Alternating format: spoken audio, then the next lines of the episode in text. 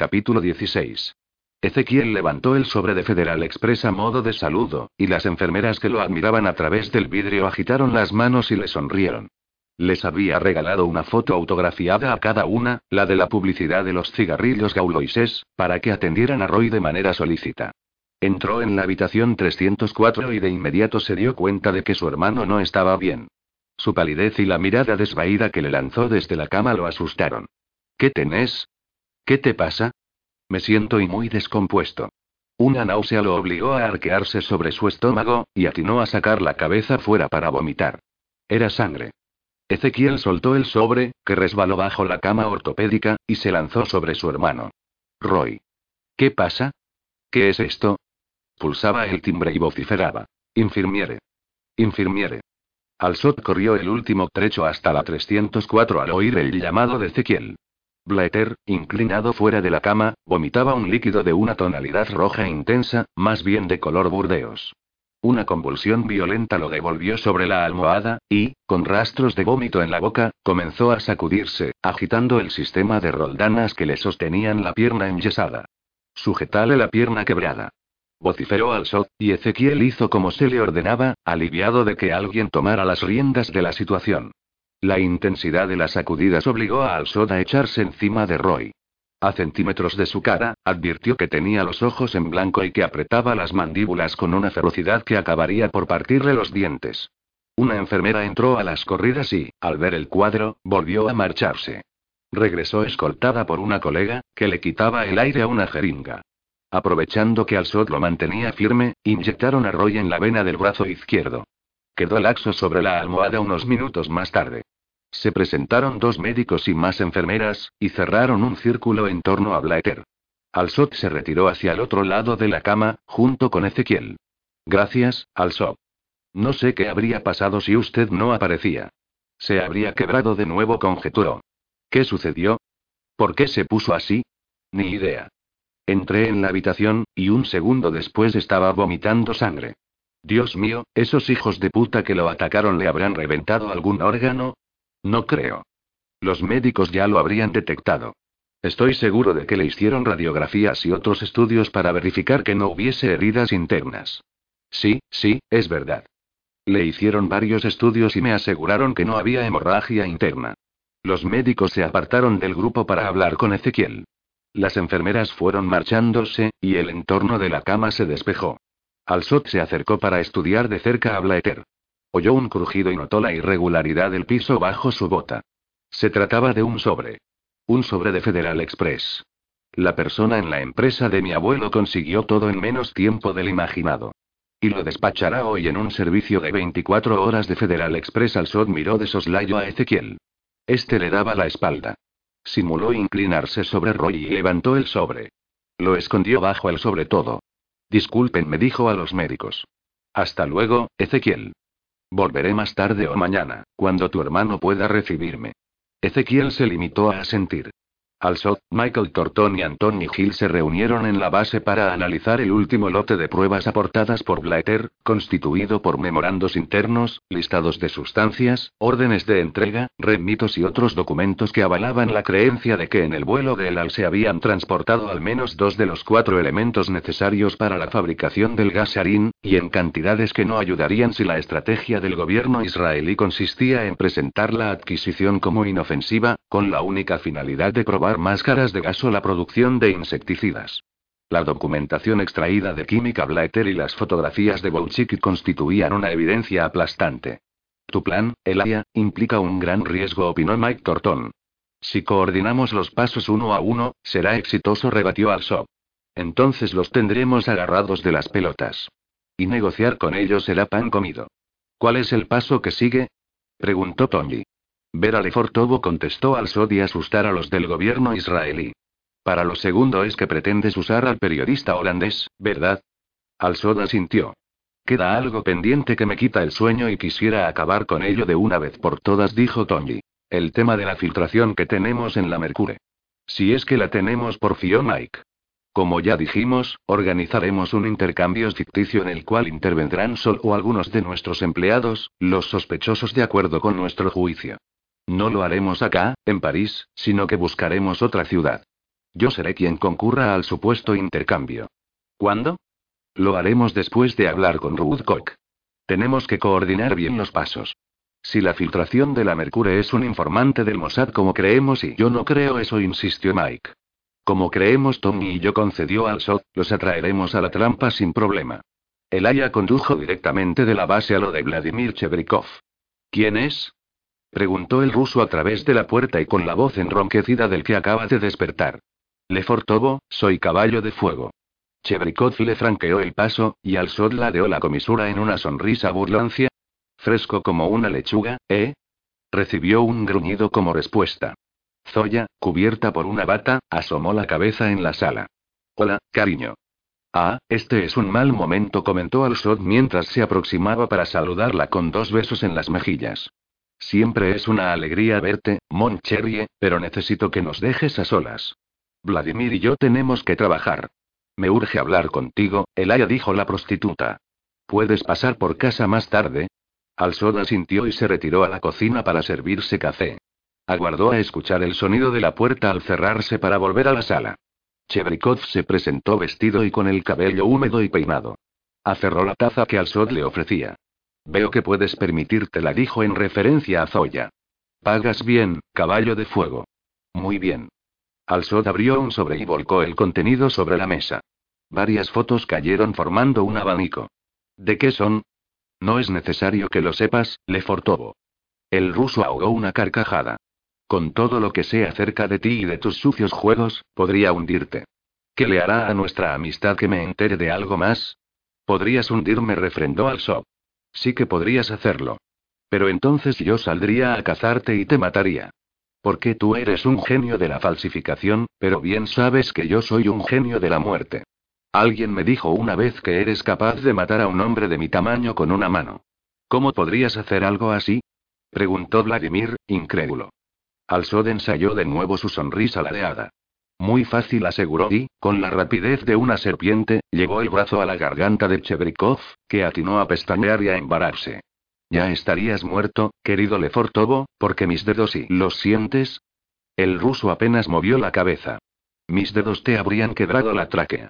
Vladimir tragó con dificultad el nudo y, al hacerlo, experimentó una puntada dolorosa en el lugar donde el Sod ejercía presión. Insisto, no es necesario que sepas para qué son estas fotos ni de dónde provienen. Apartó la mano. En ningún momento había dejado de sonreír. ¿Qué tengo que hacer con ellas? Preguntó el ruso con voz disonante, y se masajeó la garganta. Son fotos verdaderas y legítimas que tú tendrás que convertir en falsas. Es preciso que el montaje no resista el análisis de un experto. Tendrás que realizar tu peor trabajo, Lefortovo. ¿Para cuando las necesitas? Para ayer. De camino a lo de Zoya, habló al celular de la Diana empleando el sistema manos libres. ¿Dónde están? Yo, de guardia en la puerta del instituto. Sandy, dentro. Hasta ahora, sin novedades. A la salida las llevarán directamente a casa. ¿Entendido? Sí, jefe. Zoya lo esperaba con uno de sus jugos naturales favoritos, kiwi, ananá y zanahoria. Se acomodaron a beberlo en el sofá de la sala. Elia, te pedí que vinieras porque estoy preocupada. ¿Por Natasha? Aventuró al shop. No, por ella no. No ha vuelto a llamarme desde la vez en que te lo comenté. Estoy preocupada por Masena. Hace una semana que no sé nada de él. Lo he llamado en infinidad de ocasiones y no responde mis llamadas. Eso es muy inusual. De hecho, no se había comportado así jamás. Temo que se haya dado cuenta de la treta que le jugamos. Tráeme la pistola que te di tiempo atrás.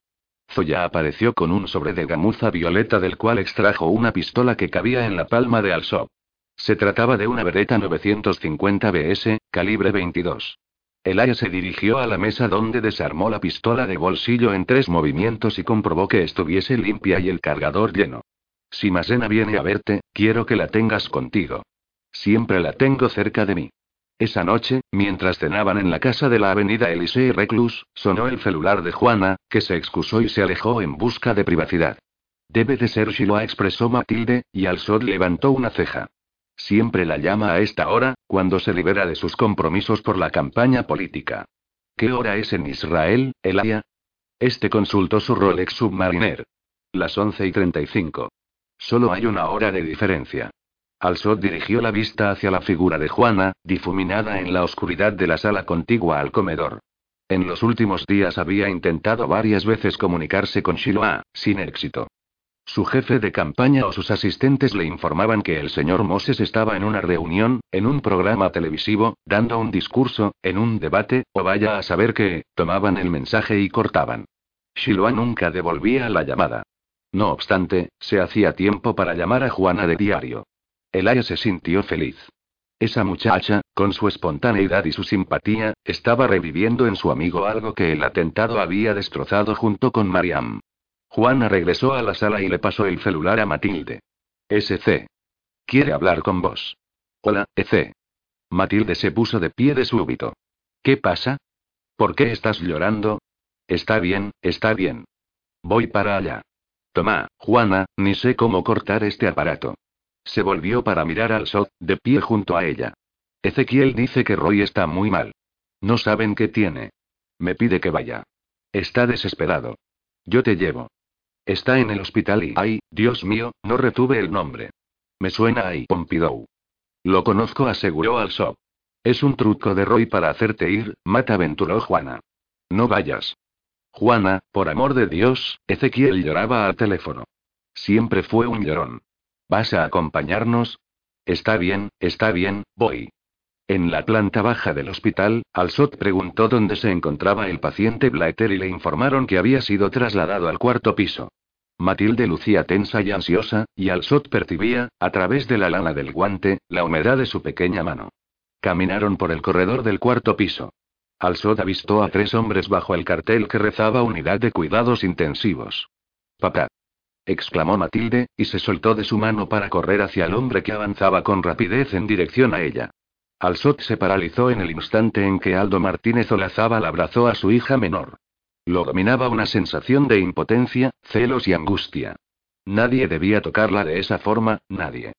Vamos, papurri lo instó Juana, y avanzaron juntos hasta alcanzar a Matilde y a su padre, que seguían abrazados. Hola, Donaldo. ¿Cómo está? Dijo, y le puso la mejilla para que la besase. Hola, Juani. Papá Matilde extendió la mano a Elia, quiero presentarte y sé muy bien quién es este sujeto. Ezequiel estuvo contándome todo. Papá. Es el sujeto que está separándote de tu esposo. ¿Cómo osas traerlo acá cuando Roy está muriendo? Ay, Donaldo terció Juana. Deje de decir gansadas. Juana, no te metas. Alsot se preocupó por la palidez repentina de Matilde. Se colocó detrás de ella para sostenerla. Le cerró las manos sobre los hombros y desafió a Martínez Olazábal con la mirada. Este, a su vez, lo contempló, en un primer momento, con hostilidad, después y a medida que descubría en ese rostro joven y hermoso algunos trazos de las facciones de Francesca, lo hizo con perplejidad. Sobre todo en el diseño de la boca de Alsot, demasiado definida y pulposa para pertenecer a un hombre, Aldo veía la de su eterno amor. Casi lo encegueció la visión de Francesca y él compartiendo unos besos fogosos en el verano de 1961, en Arroyo Seco, y bajó la vista, abrumado por la nostalgia. Este muchacho debería ser mi hijo, no obstante, era hijo del príncipe árabe. Él había anhelado un hijo varón, pero Dolores solo le había dado mujeres. ¡Qué ironía! exclamó para sí, y se mordió el labio para no proferir una carcajada. Mi hija predilecta enamorada del hijo de Kamal al-Sob. La vida nos juega sucio, siempre papá, por favor oyó susurrar a Matilde, y de nuevo volvió a ver a su hija, tan diminuta en comparación con Alsop. Después hablaremos vos y yo. Ahora anda a ver a Ezequiel. Está desesperado. A Eladia lo fastidió el trato que Martínez Olazábal destinó a su hija y la prepotencia con que le dio la orden. Más aún lo fastidió que Matilde obedeciera. Caminó detrás de ella. Al verla, Ezequiel interrumpió la conversación con el médico. Matt, gracias a Dios que estás aquí. Doctor Saseur, le presento a Matilde Martínez, la esposa de mi hermano Roy. El mal humor de Alsot siguió en aumento ante la impavidez de Matilde, que no lo corrigió para explicar que era la ex esposa. Mi cuñada es médica, doctor. Me gustaría que le explicase qué está ocurriendo con mi hermano. Matilde no habla muy bien el francés. Yo haré de intérprete. El doctor Saseur admitió la incertidumbre del equipo médico del Georges Pompidou ante la evolución de Blatter. Desde el cuadro de vómitos con sangre y convulsiones de la mañana, su temperatura había escalado a casi 40 grados. Presentaba hemorragias en el estómago y en los intestinos, por lo que defecaba sangre, y entumecimiento de los músculos de la pierna izquierda. Matilde solicitó ver el hemograma que le habían practicado, y el médico le señaló la puerta de la habitación, invitándola a pasar. Al sot, vos no entras, se plantó Ezequiel. Blaeter, este no es el momento ni el lugar. Ece, si él no entra, yo tampoco. Entraron. Los obligaron a lavarse las manos con un jabón antiséptico y a usar barbijos. Alsod escondió la impresión que le causó el aspecto de Roy. Parecía muerto. Se fijó en Matilde. Ella actuaba con profesionalismo mientras leía el informe que había tomado de un soporte a los pies de la cama. El doctor Saseur le facilitó una linterna para que comprobara el reflejo de las pupilas. Matilde musitó Roy, e intentó levantar la mano derecha, que cayó como peso muerto. Sí, Roy, soy Matilde, aquí estoy. Matilde, mi amor, no me dejes. Tranquilo, no te dejo. Esas palabras se clavaron en el pecho de Alsot como dagas, y solo gracias al sentido de posesión que Matilde le inspiraba permaneció en la habitación en lugar de cruzar la puerta con actitud airada. Fuera, en el corredor, Aldo despotricaba contra la ligereza de su hija. Juana, con el pensamiento puesto en que Shiloh no la llamaba, lo oía como a la lluvia. Donaldo. Lo interrumpió. Como le pedí antes, deje de decir gansadas. Creo que ha llegado el momento de que usted y yo nos tomemos un café y hablemos de ciertas cosas. Es muy triste escucharlo pronunciar semejante sarta de estupideces simplemente porque está en pelotas en cuanto a la vida amorosa de su hija. Busquemos el bar. Quizás esté todavía abierto y podamos tomar un café y hablar. No me moveré de acá, Juana. Roy está muy grave. Roy no mejorará porque usted se quede de guardia en el pasillo. En cambio, yo tengo que revelarle cosas que debí revelarle hace tiempo. ¿Me acompaña? Matilde se acercó a Alsod y le dijo al oído. Elia, voy a pasar la noche aquí. Alsod inspiró hondo e irguió la cabeza, alejándose de ella. Por favor, Elia, enténdeme. Creo que está muriendo. No puedo abandonarlo. ¿Abandonarlo? Está en un excelente hospital, con su hermano y con tu padre. Pero yo y vos qué. ¿Vos qué? Se inclinó para repetírselo cerca del rostro y con los dientes apretados. ¿Ibas a decirme yo soy su esposa? Matilde sacudió la cabeza y mordió el labio. Yo y me siento obligada con Ezequiel. Vos no lo entenderías. Por favor, no me cuestiones ahora, sollozó. Está bien, está bien, dijo él, con impaciencia, y levantó las manos en el ademán de quien se rinde. Pero me quedo con vos. Matilde no se atrevió a refutarlo, aunque habría preferido que se marchase. La tensión entre Ezequiel y él la ponía nerviosa, no le permitía pensar. Doctor Saseur dijo Matilde, ¿cuál es su diagnóstico? Sospechamos que el señor Blaeter ha sido envenenado. Estás mintiendo, Juana. La acusó Martínez Olazábal. Roy violó a Matilde. ¿Estás delirando? Roy es el esposo de Matilde. El matrimonio de su hija y de Roy nunca se consumó. Matilde, gracias a los traumas que ustedes se encargaron de instalarle en la cabeza y a la tragedia que vivió cuando tenía 16 años, sufría un síndrome conocido como vaginismo, por el cual los músculos de la vagina se contraen de manera involuntaria y no permiten la penetración. Es como tratar de hacerlo contra una pared, Donaldo. Aldo no terminaba de salir de su asombro por la afirmación de Juana Folicuré. ¿Vaginismo? Matilde incapaz de hacer el amor, los hechos y las imágenes del pasado lo bombardeaban como meteoritos, y solo servían para corroborar lo que Juana aseguraba. Finalmente una noche Roy llegó borracho, con la cabeza caliente por los consejos del sabio de su primo, Guillermo Lutzer, y la violó. Matilde logró escapar con unas poquitas cosas y se refugió en mi departamento. Estaba muy lastimada. Aldo apretó los puños, los párpados y los labios y sangraba. La curé lo mejor que pude. Ella no quería ir a la ginecóloga por temor a que la mujer denunciara a Roy. Las heridas físicas curaron, pero las emocionales, como si ya no hubiese tenido suficientes la pobre, se hicieron más profundas. Por supuesto que Roy comenzó un asedio sin tregua, hasta llegó a hacer un escándalo en el Garran, y los guardias vinieron a sacarlo de las bolas, al muy hijo de puta. Para vengarse de Mati porque necesitaba guita, vendió el cuadro de Matilde y el caracol, que había quedado en el departamento de Roy cuando Matt se escapó, como muchas cosas que ella dio por perdidas porque no se animaba a volver a buscarlas. Juana pausó el discurso para reacomodar las ideas. La vida de Matt era un infierno a causa de este desgraciado. Se cerró al amor y solo pensaba en dedicarse a la medicina, a curar a los pobres y a los desvalidos. Trabajaba sin descanso, varias veces llegó a pasar días enteros en el Garran, hasta que su jefe le ordenaba que se fuera a su casa de dormir. No miraba a los hombres, no quería saber nada de ellos. Le causaba horror siquiera que la rozaran. Hasta que apareció el avia en el avión que nos trajo a París, y él, con paciencia infinita, la rescató del oprobio de sentirse dañada e inservible, le curó las heridas y la hizo sentirse mujer.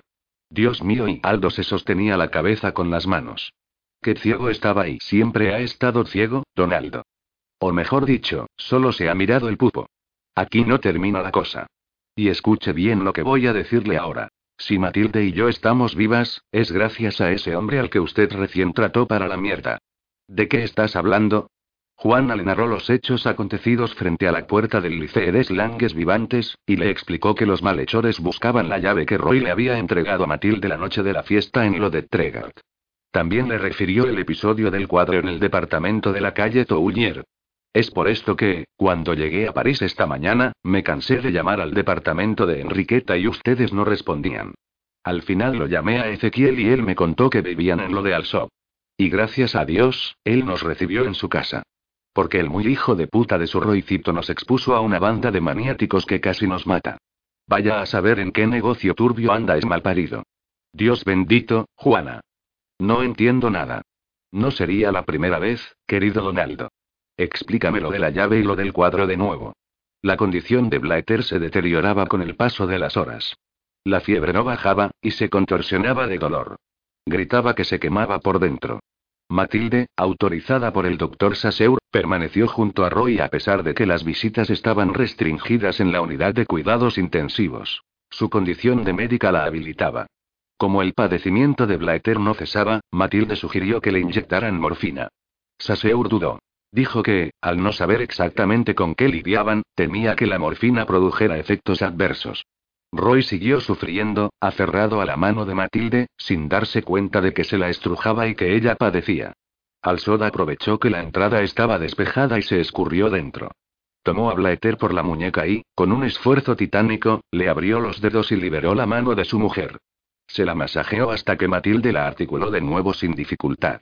No permitas que te haga eso. No se da cuenta. Está delirando. No me importa. No vuelvas a darle la mano.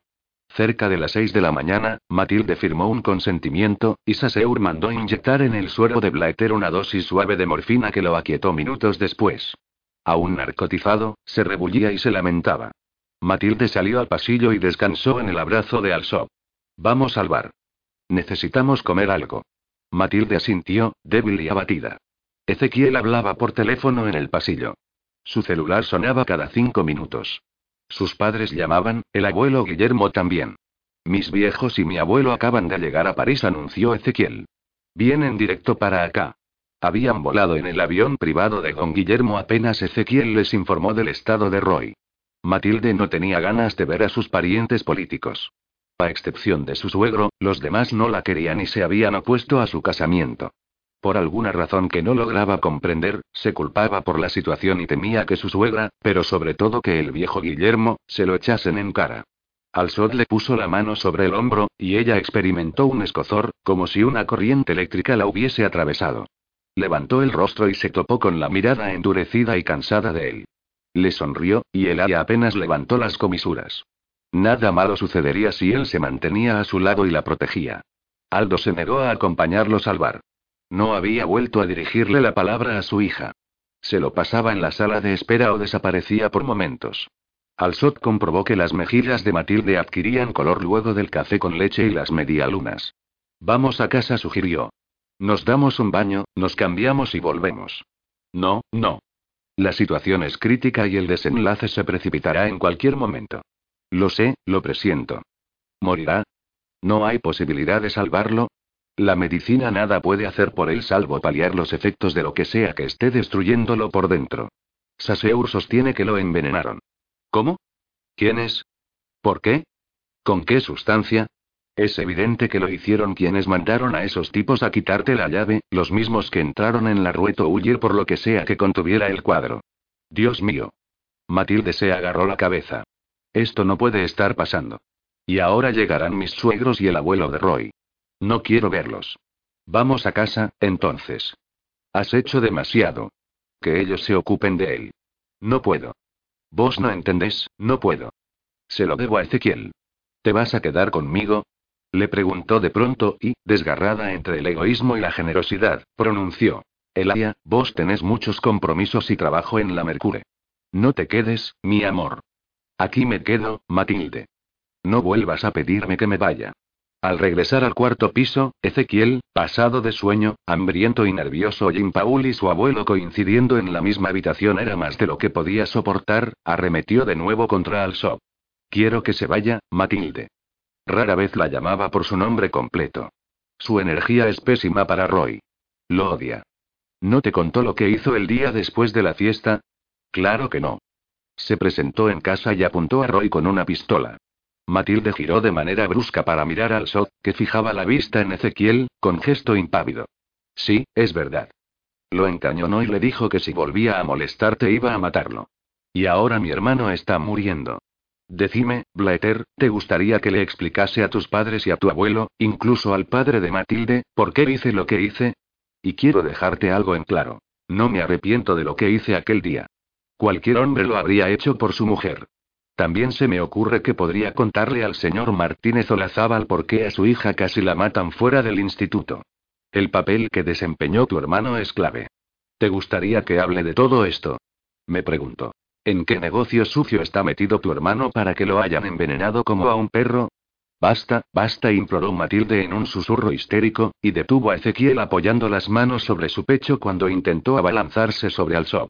¿Quieres pelear? Simuló sorprenderse Elia, y rió por lo bajo.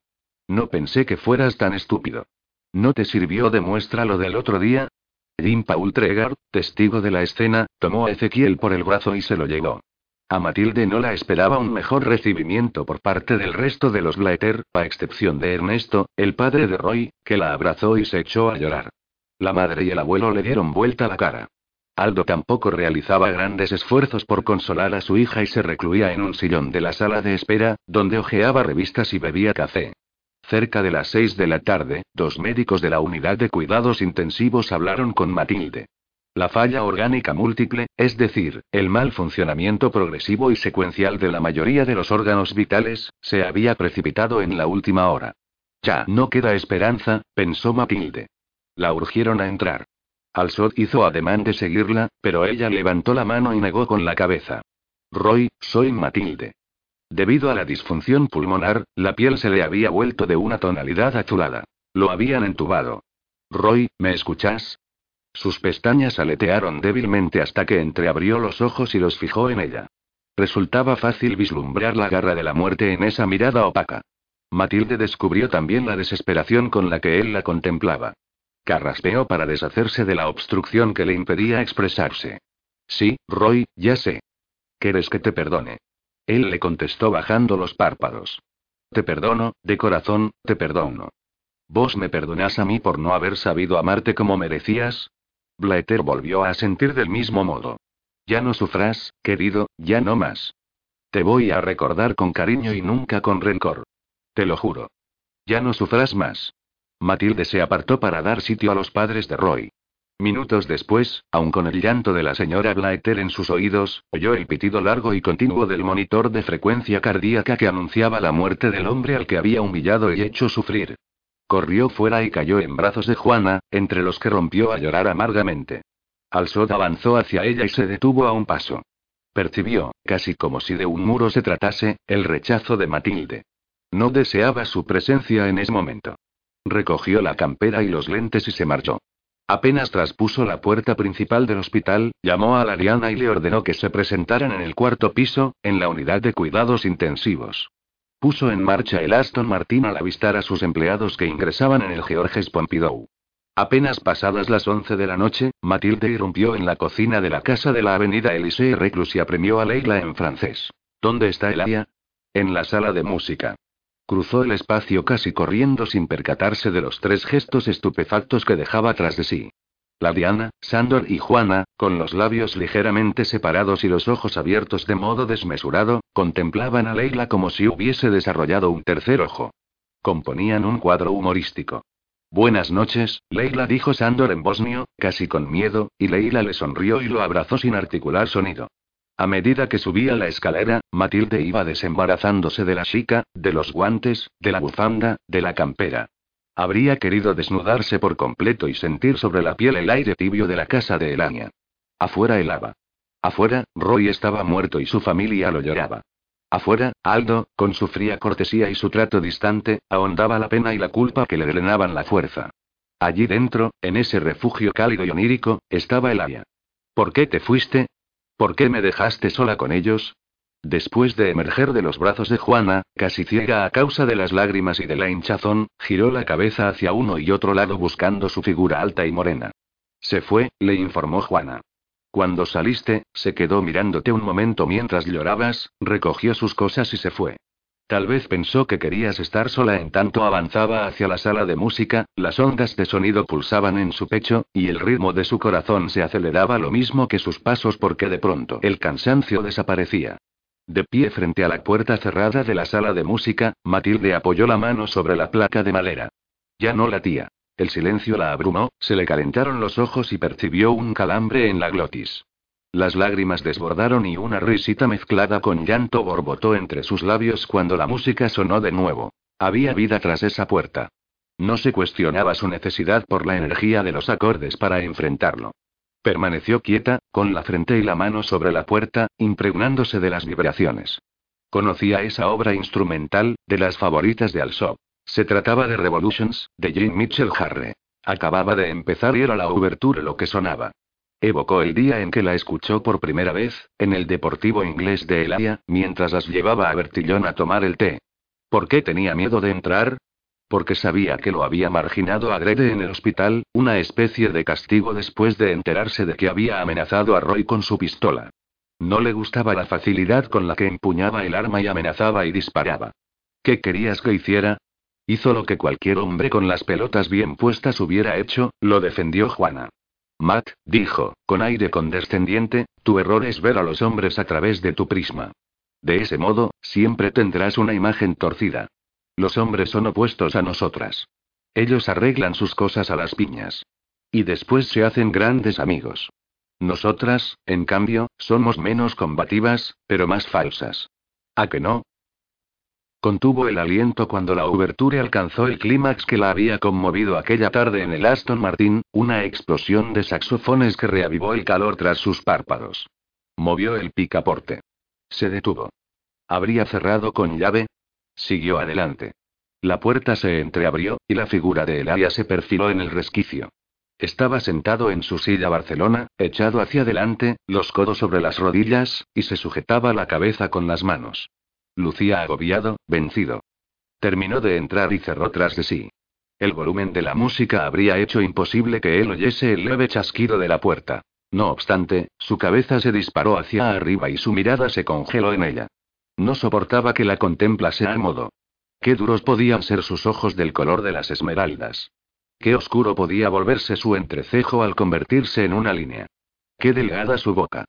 Lo vio ponerse de pie lentamente en la actitud de quien se da tiempo para reunir paciencia antes de endilgar una reprimenda no tan severa como la merecida. Se había bañado, tenía el pelo húmedo peinado hacia atrás, como a ella le gustaba, y se cubría con la bata de seda. Qué hermoso era. Su masculina perfección la humillaba. Después de 24 horas sin dormir y de haber llorado durante 15 minutos, sucia, con el pelo revuelto y la ropa arrugada, ella debía de parecer un bicho canasto. La angustia la invadió con olas pequeñas al principio, que le entumecieron la garganta. Las olas adquirieron una dimensión gigantesca, la despojaron de cualquier arresto por permanecer incólume. Soltó la chica, los guantes, la bufanda y la campera, que cayeron a los costados, y se echó a llorar con los ojos apretados y la boca abierta. Más que llanto, de adentro le salían alaridos. Alsot salvó el espacio que los separaba y la cobijó en su abrazo. Enseguida sintió los dedos fríos de ella que trepaban por la seda de la bata con el frenesí de quien tiene un abismo a la espalda, y notó el cambio en el llanto, más sofocado, más profundo. Al último quedaron los espasmos y las sorbidas de nariz. Como el cachorro recién nacido que busca la ubre de la madre, Matilde, en puntas de pie, siguió con la nariz hasta hallar el perfume de Elaria en la base de su cuello.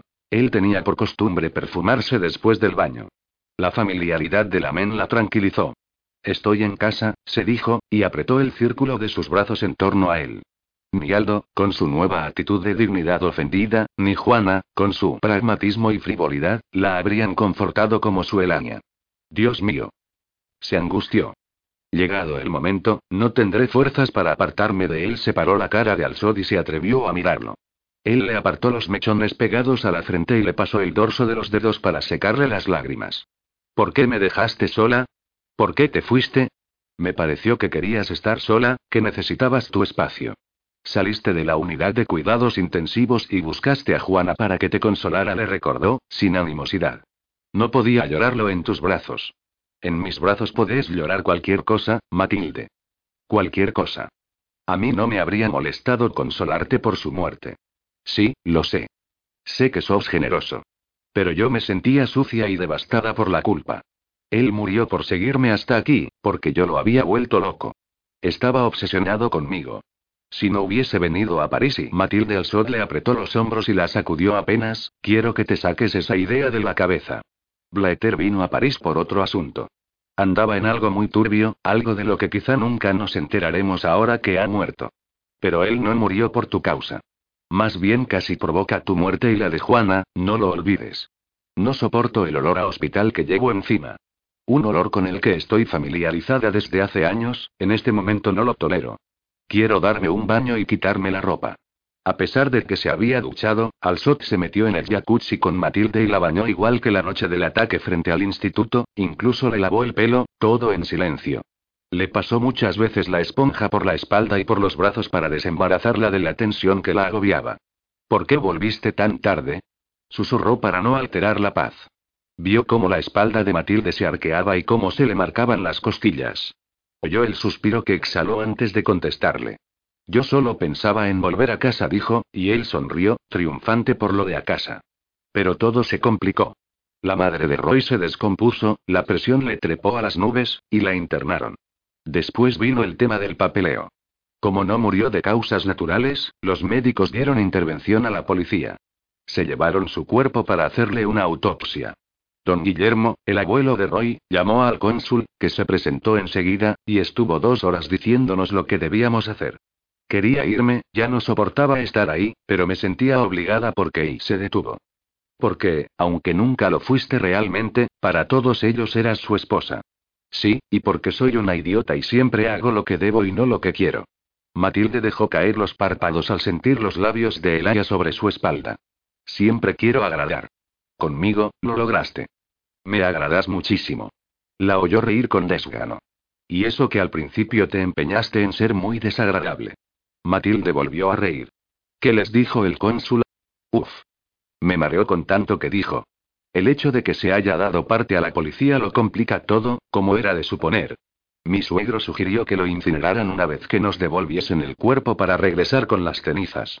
Pero don Guillermo lo mandó callar y le gritó que volverían con el cuerpo. Matilde giró sobre sí y quedó frente a Eladia, con las piernas recogidas cerca del mentón. Eladia, no quiero viajar a la Argentina para el entierro. No quiero, insistió, y colocó la frente en el valle que formaban sus rodillas, y lloró quedamente. Quiero terminar con esta etapa horrible. No vuelvas. Si bien lo había pronunciado con mesura, Matilde percibió la angustia en su voz. Quédate conmigo. Levantó la cabeza y lo miró fijamente. En realidad, la atormentaba que no le importase nada excepto el hombre que compartía el jacuzzi con ella. No pensaba en Roy ni en su funeral ni en su papel de viuda. Nada contaba excepto que la espantaba la idea de separarse de Elania. No sientas culpa, la animó al Sob. Haz lo que quieras. ¿Qué quiere hacer Matilde? Matilde quiere ser tuya para siempre, pero eso no sería justo para vos. Quiero quedarme en París. No se hable más. Matilde se quedará en París y a ver quién se atreve a contrariar a mi amor. La hizo reír, y enseguida la risa se borró. ¿Sacarías tu pistola ante el que intentara arrastrarme a la Argentina? ¿Qué pasa? Me enojé con vos cuando supe que habías amenazado a Roy con tu pistola. Me di cuenta de que te enojaste. Te pusiste fría conmigo. Me enojé mucho, remarcó. Mucho. No tolero la violencia. Si vis pacem, parabellum.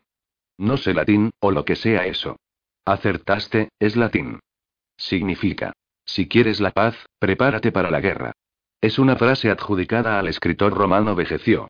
De ahí que a los cartuchos 9 milímetros los llamen Parabellum. No sabía que a los cartuchos 9 milímetros los llaman Parabellum. Lo único que sé es que la violencia engendra violencia. No si acabas con tu enemigo. Matilde dijo, si un criminal estuviese a punto de matar a alguien que amas y vos tuvieras un arma en la mano, ¿qué harías? Supongo que la usaría, aunque no lo sé. No sé cómo reaccionaría. Yo sí sé cómo reaccionaría. Y te lo demostré el lunes frente al instituto. Con Blaeter pasó lo mismo. Él te lastimó profundamente y yo le advertí que ya no estabas sola. Es tan difícil de entender. Y lamento no haber sido más duro. Fui demasiado y, ¿cómo se dice? Se impacientó. Bien, Beirant. Entiendo. Fuiste benevolente. Como no deseaba profundizar en las ideas opuestas que sostenían en relación con la violencia, Matilde cambió de tema. Elia. MMM. ¿Crees que hayan envenenado a Roy? Lo sabremos con certeza cuando entreguen los resultados de la autopsia. Me cuesta creer que Roy ya no esté en este mundo. Era tan joven y estaba sano y lleno de vida. Era brillante. Ezequiel me dijo una vez que tenía un coeficiente intelectual altísimo, fuera de lo común. Había terminado el secundario siendo muy joven. Aunque era celoso de su trabajo y nunca hablaba de eso, una vez me dijo que estaba creando algo que nos haría ricos y que revolucionaría al mundo de la energía atómica. Tal vez me lo dijo para retenerme. No obstante ocultarse tras una máscara imperturbable, Alsot se puso alerta. ¿Nunca te comentó qué tipo de trabajo? No. Como te digo, era muy reservado. No usaba la computadora para trabajar porque tenía miedo de que un hacker le robara su obra. Me decía, Trabajó a la vieja usanza, como lo habría hecho Einstein. Según él, tardaba más pero era más seguro. Oh, Dios mío. Se sobresaltó de pronto. ¿Lo habrán matado por ese trabajo? No te atormentes. Tratemos de no pensar en este día del infierno. Salgamos, ya tenés la piel de los dedos arrugada. Quiero que comas algo, Matilde. No has probado bocado desde el desayuno. Una hora más tarde, con aroma a colonia upalala y con algo en el estómago, Matilde se durmió en la concavidad que formaban el torso y las piernas de Alsop. Él, con la cabeza apoyada sobre la palma y el codo hundido en la almohada, velaba su sueño. Cada tanto se inclinaba para besarle la mejilla tibia y para inspirar su olor a bebé. No conciliaba el sueño porque en su mente se había desatado un torbellino de suposiciones e hipótesis. ¿En qué habría estado trabajando Blaeter antes de morir? ¿Qué habría escondido en la casilla de Gareth Unordi tras el cuadro? ¿Guardaría relación con el comercio de sustancias prohibidas que realizaba su abuelo? Se había sentido extraño al compartir el mismo espacio con el dueño de Química Blaeter. A la mañana siguiente, antes de que Matilde despertara, se recluyó en su despacho y efectuó dos llamadas, la primera al mejor amigo de su padre, Mauricio Dubois, un viejo diplomático argentino que vivía en Londres. Y la segunda al inspector Dussolier. Tío Maurice, soy Elania. Hijo, qué alegría. ¿A qué debo la sorpresa? Tengo que pedirte un favor. Lo que sea. Un conocido mío falleció anoche aquí, en París. Es argentino.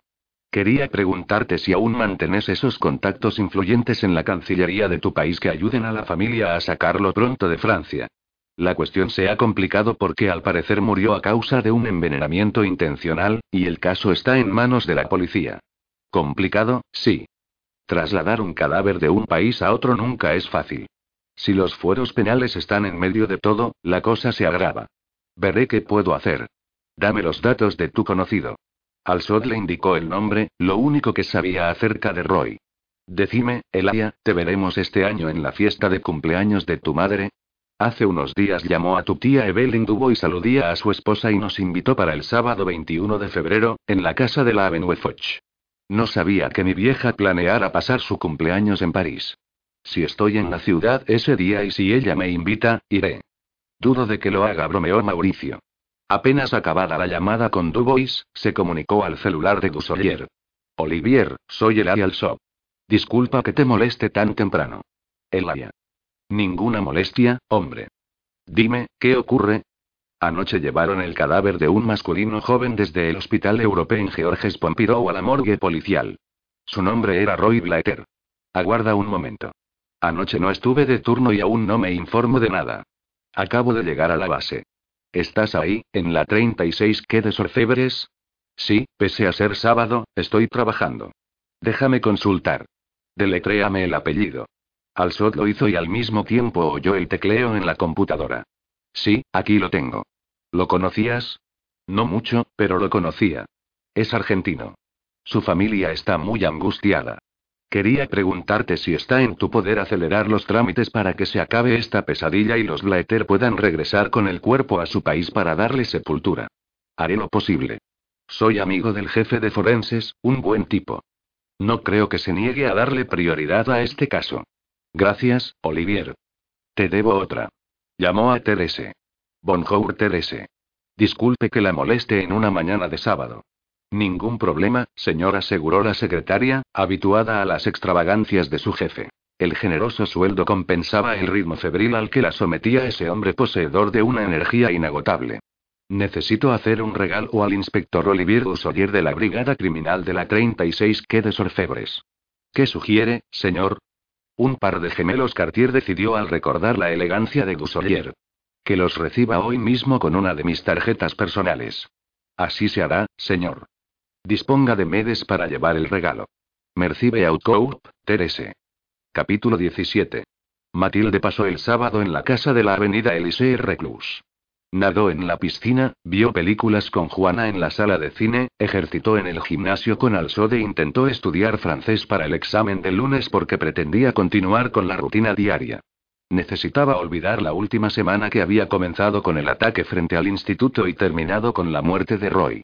Sin embargo, no lograba concentrarse. Leía sin captar el sentido y no acertaba con la resolución de los ejercicios prácticos. La perseguía la última imagen de Roy, azulado y consumido. Ezequiel las llamó varias veces por teléfono. Buscaba el consuelo que no hallaba en sus padres, tan destruidos como él, menos aún en su abuelo, que no le dirigía la palabra. Aldo las invitó a cenar al Rich Hotel, donde se alojaba. Ambas declinaron la invitación porque no incluía al Shop. El Ritz es un hotel muy caro, ¿verdad? Dijo Matilde. El más caro de París junto con el George V y el Plaza Athénée contestó al. ¿Por qué esa cara? ¿Qué te preocupa? Nada, nada mintió Matilde, porque no seguiría importunándolo con sus problemas familiares. El domingo por la tarde, Aldo volvió a llamar al celular de Juana para invitarlos, al sujeto ese también, según aclaró, a tomar unos tragos en el bar Vendme del.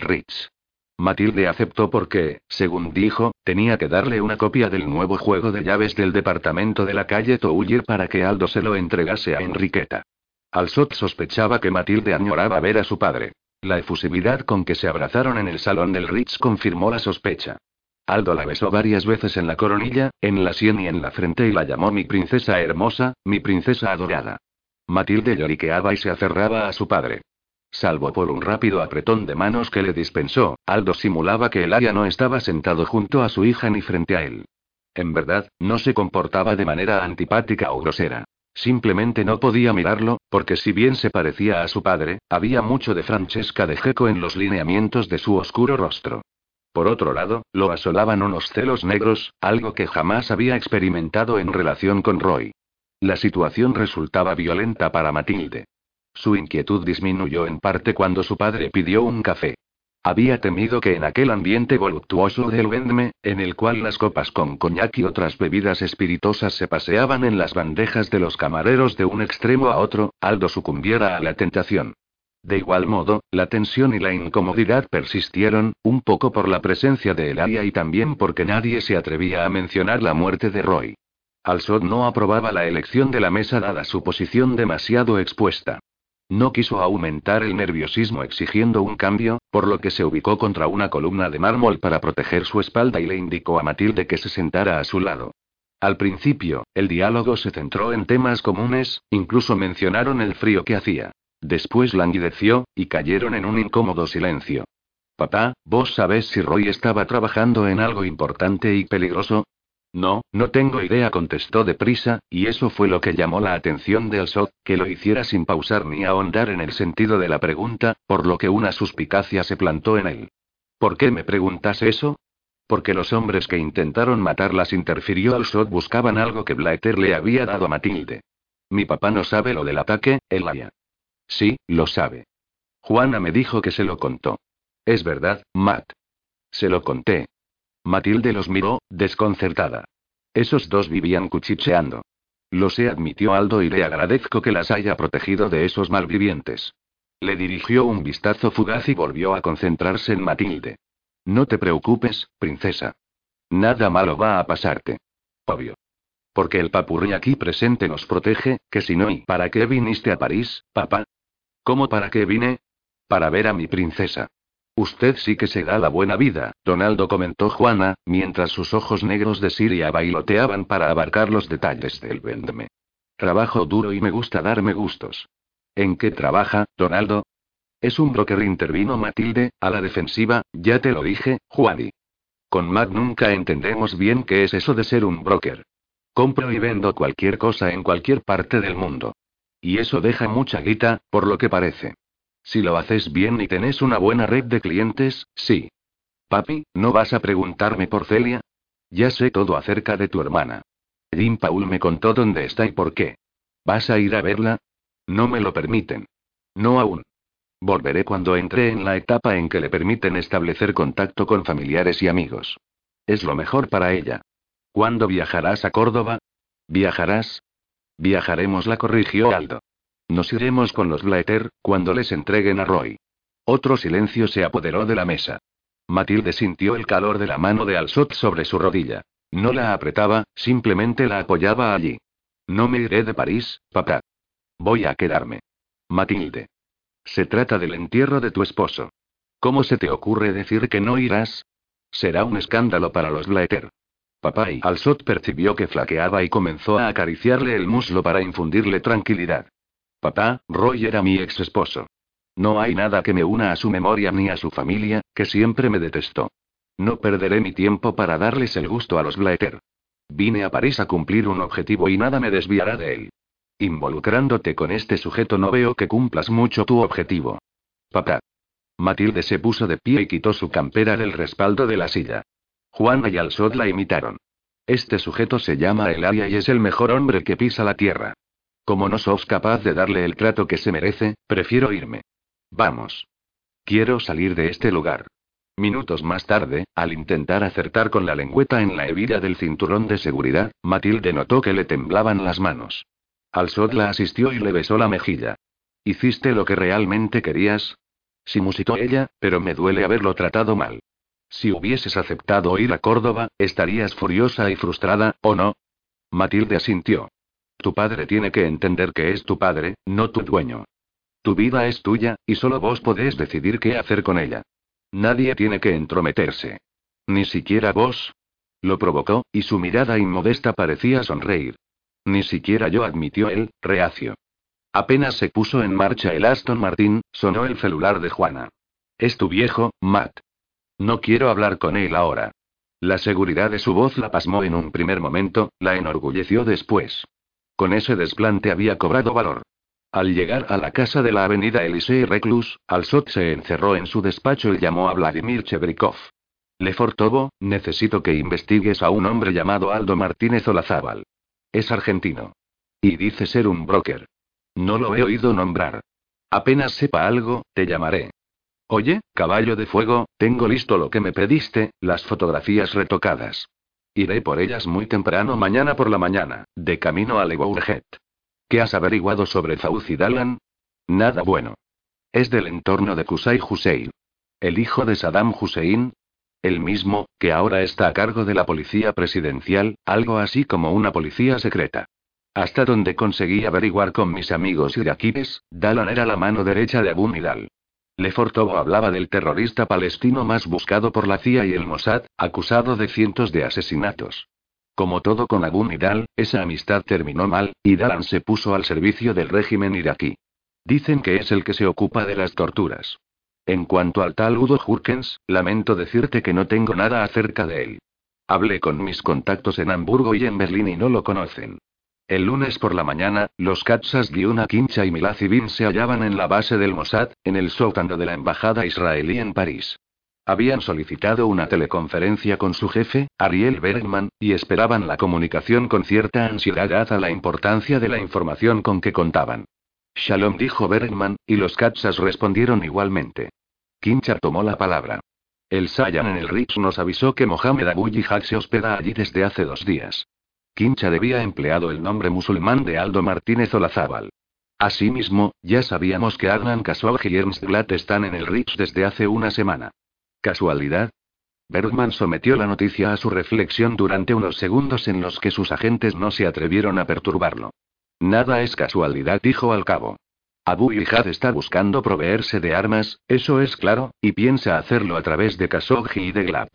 Pero tanto Khashoggi como Glad, si bien son traficantes ilegales y no trabajan de manera oficial, sí cuentan con el consentimiento de la CIA y el nuestro para hacerlo, por lo que constituyen una fuente de información invalorable. Pronto sabremos para quién son las armas que Abu Yihad está intentando comprar.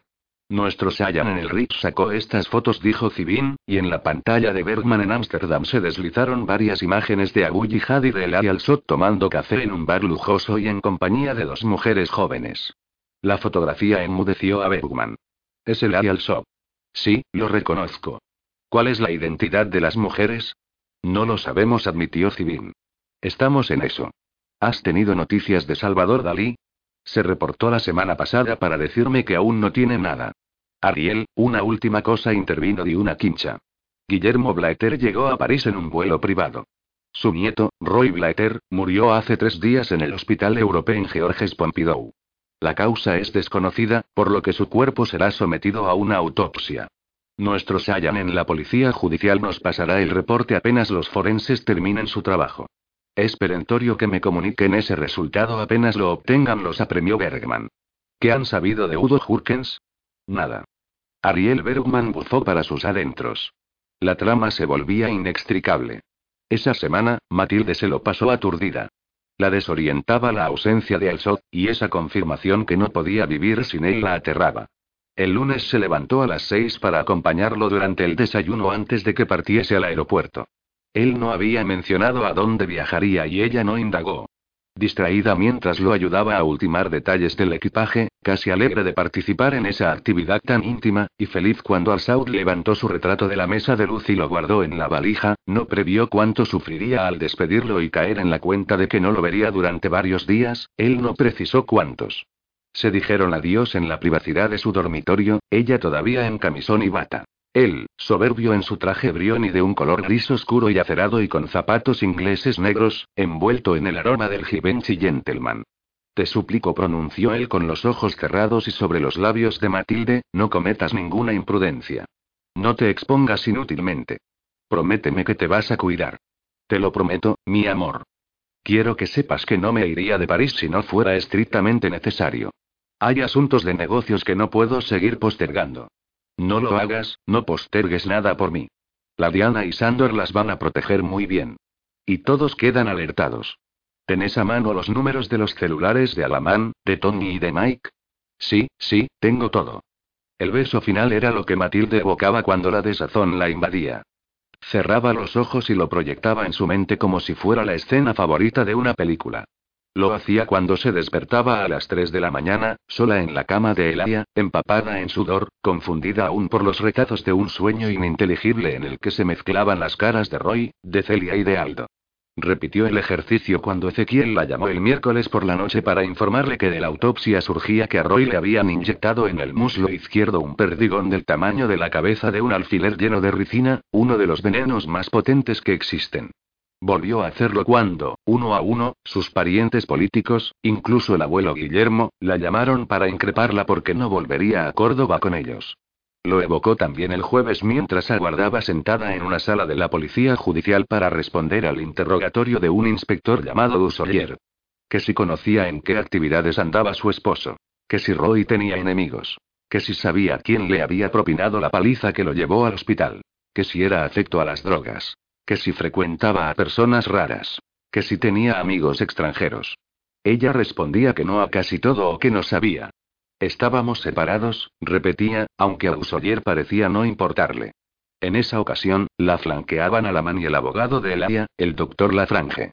La Diana, Sandor y Juana se mantenían cerca. Al salir de la sede de la policía judicial, elevó el rostro y permitió que la lluvia la lavase.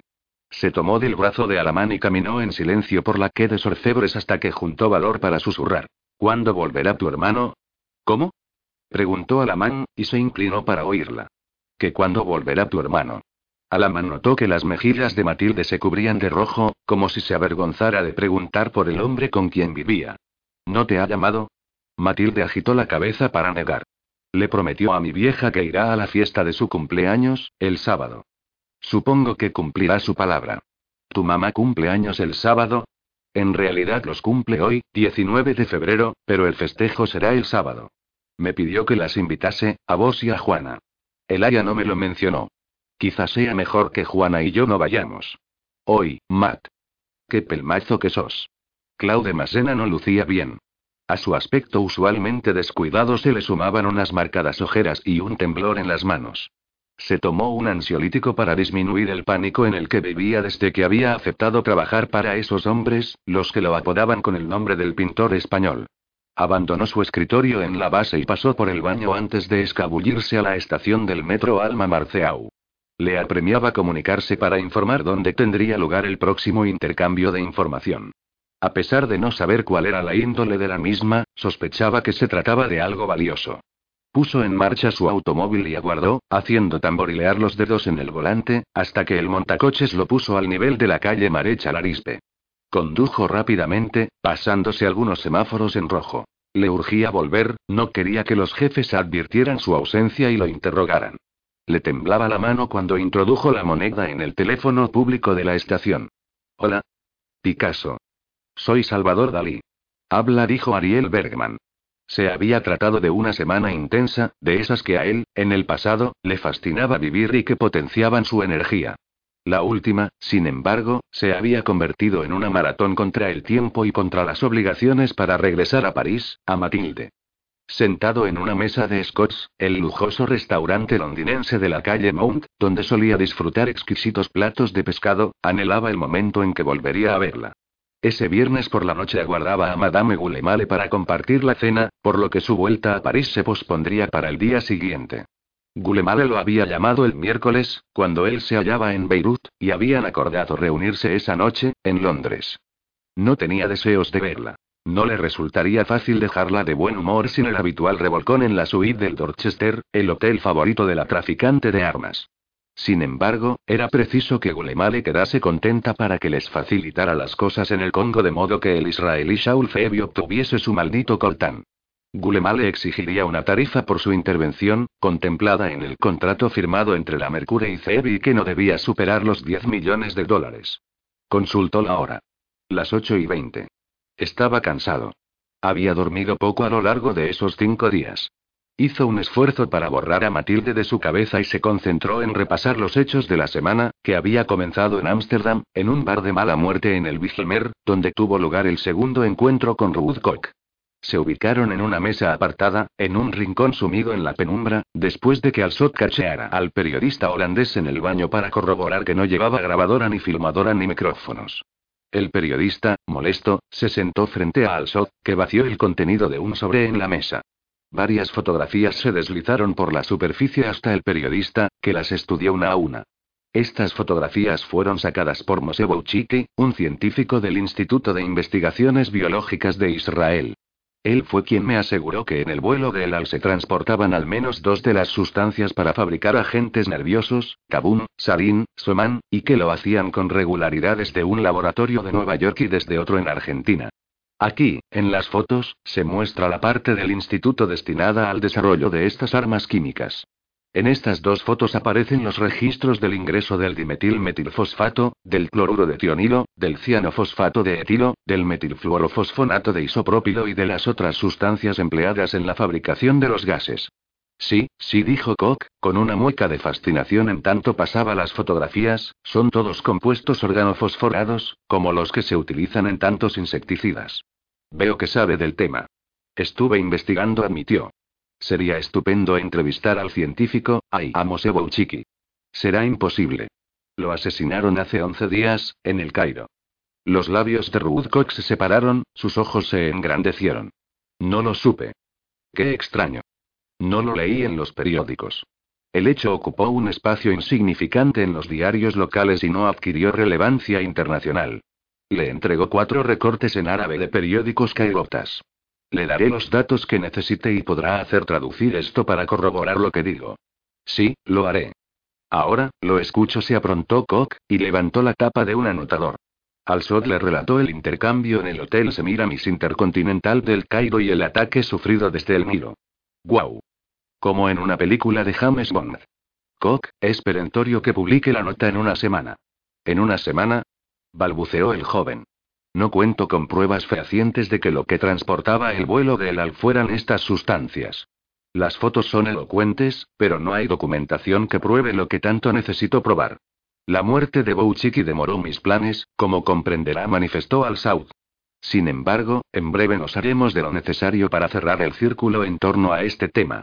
En el interim, preciso que saque a la luz estas fotografías y que revele la muerte de Bouchiki. Y que, sutilmente, lo relacione con lo acontecido en este barrio dos años atrás. Eso irá abonando el camino. La semana que viene es muy pronto, se empecinó Koch. Necesito verificar que la documentación no tenga fisuras. Podría perder mi empleo si algo fuese falso. Koch se impacientó al SOT. ¿Cómo diablos pretende verificar eso?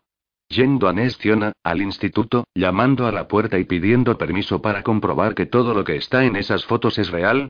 Le aseguro que lo que hice para contactar a Bouchiki en Nestiona pondría a la sombra cualquier película de James Bond.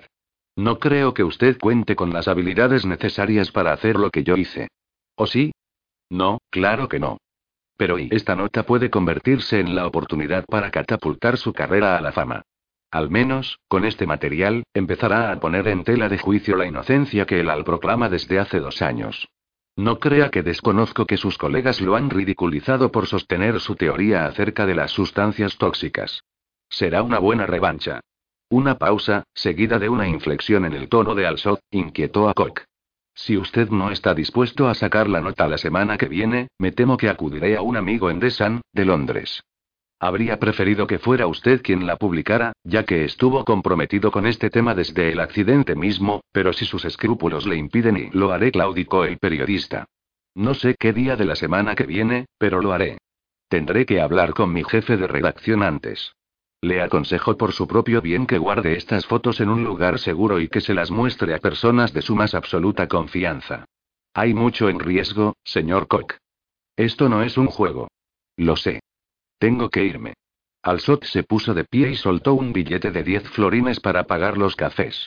No me llame, no intente comunicarse conmigo. Yo lo haré con usted en cuanto obtenga el resto de la información. Señor Alsop. El se dio vuelta para mirarlo. ¿Cuándo podré entrevistarlo por lo de mi libro sobre las empresas militares privadas? Alsot ladeó la comisura izquierda en una sonrisa sardónica, que incomodó a Ruth Koch. ¿Empresa militar privada? ¿Es ese el eufemismo para llamar a los mercenarios? ¿Acaso no se atreve a pronunciar esta palabra en mi presencia? Mercenario. Rió con sinceridad ante la perturbación del joven holandés.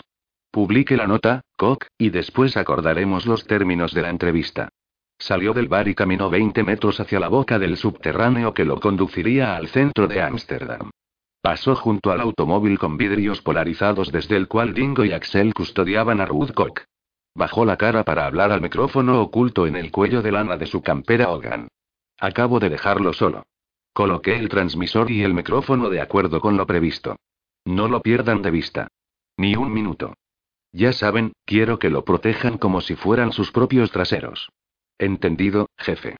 Pasadas las dos de la tarde, despegaba su Gulfstream V con dirección a la base aérea de Daran, en Arabia Saudí, a la cual arribó cinco horas después. Devueltos los controles del avión al capitán Palomero y cómodamente instalado en su sillón, tuvo deseos de llamar a Matilde, aunque finalmente, con el teléfono encriptado en la mano, se abstuvo. Sabía que esgrimía una excusa estúpida, ya que le importaba bien poco que estuviera en el instituto.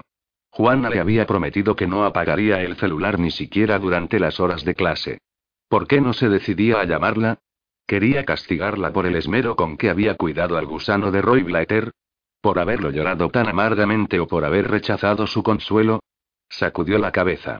No, la raíz de su rebeldía alcanzaba profundidades más oscuras y se relacionaban con ella y no con su ex esposo. Hacía tiempo que él sabía de qué se trataba. Le temía a Matilde porque la sentía inalcanzable. Quería que sufriera su ausencia, que padeciera la incertidumbre de no saber de él, que lo echara de menos.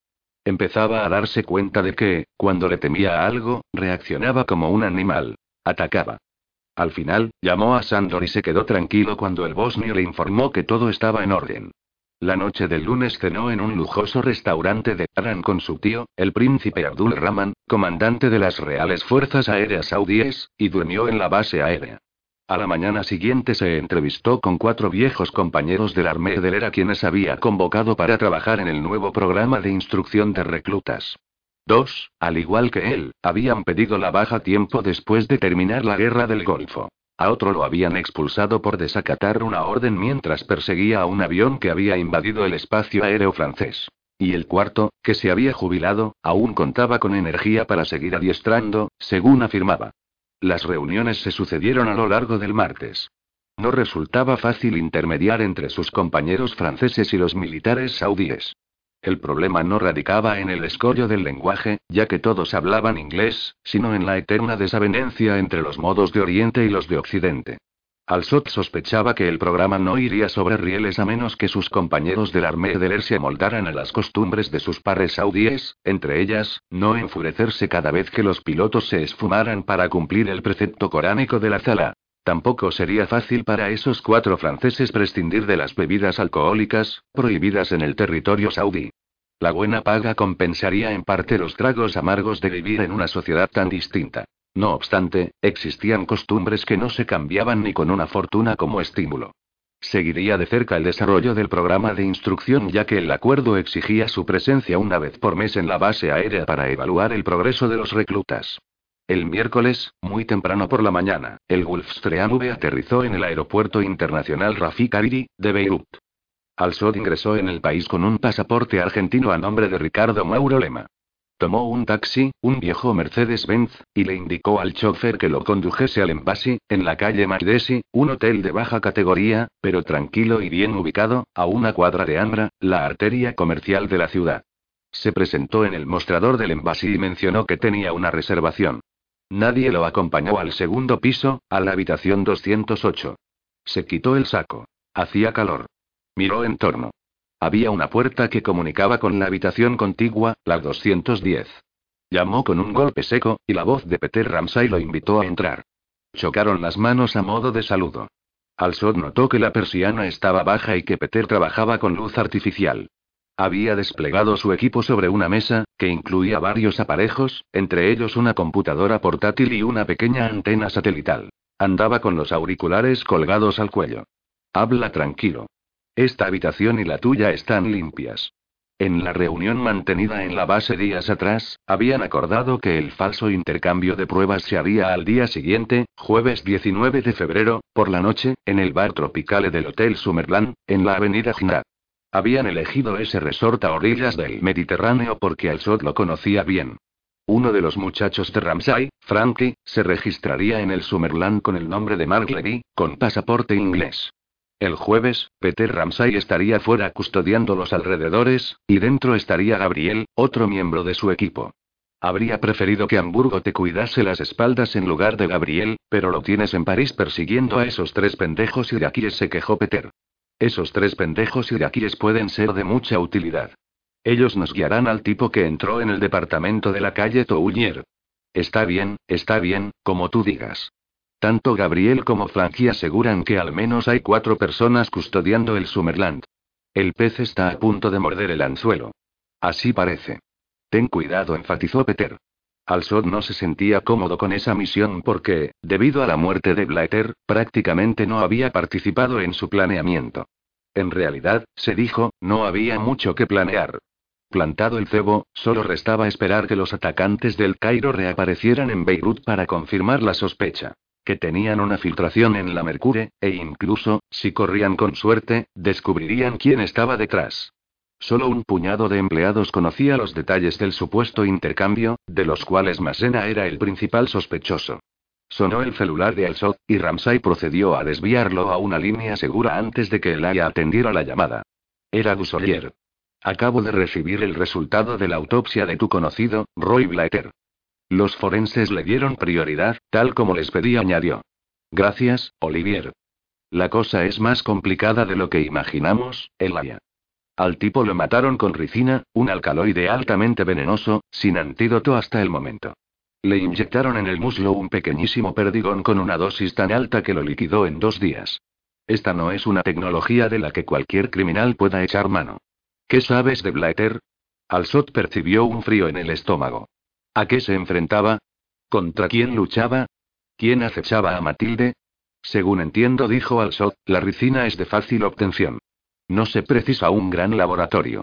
Se obtiene de la pasta que queda luego de machacar las semillas de ricino. Y estas se consiguen en cualquier parte. Es verdad, convino Dussolier.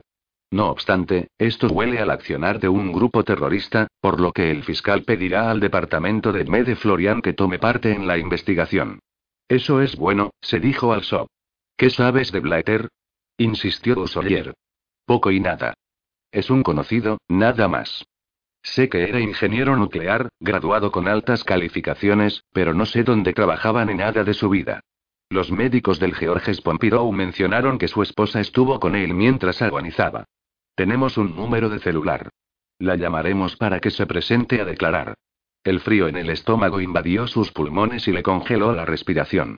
Además, prosiguió Dussolier, tenemos la declaración de la jefa de enfermeras que asegura haber visto a un desconocido salir de la habitación de Blatter la noche del miércoles 11 de febrero. Preparamos un identikit, no muy bueno, debo admitir, porque la enfermera lo vio desde lejos, en el corredor, con poca luz. ¿Te importaría enviármelo? No, en absoluto. Dame un número de fax y te lo envío ahora. Alsot cubrió el auricular del teléfono y le exigió a Ramsay en voz baja. Un número de fax. Ahora. Ramsay se lo escribió y el área se lo repitió a Dussolier. Envíalo cuanto antes, Olivier. Y gracias por todo. Gracias a ti, dijo el inspector con acento intimista. Los gemelos Cartier son una preciosura. No es nada. Un simple detalle para compensar en algo todas las molestias que te he ocasionado últimamente. Se despidieron. Merde. Masculló al y enseguida dijo: Peter, comunícame con Alamán. Encuéntralo, donde sea. Unos minutos después, Alsot saludaba a su hermano. Dussolier, un inspector de la Police Judiciaire, acaba de comunicarme que a Blatter lo envenenaron con ricina. Llamará al celular de Juana y pedirá por Matilde. Le exigirá que comparezca en la 36 que de Sorcebres para declarar. Quiero que la acompañes junto con mi abogado, el doctor Lafrange. Dile que no debe mencionar por ningún aspecto el ataque frente al instituto ni lo del cuadro. Que declare que estaban separados y que ella desconocía las actividades de su ex esposo, que, por otra parte, es verdad. Hermano, te la confío.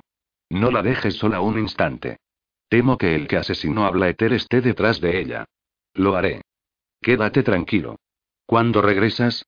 Probablemente el sábado. Le prometí a mamá que estaría en el festejo de su cumpleaños. Apenas cortó, se comunicó con Sandor.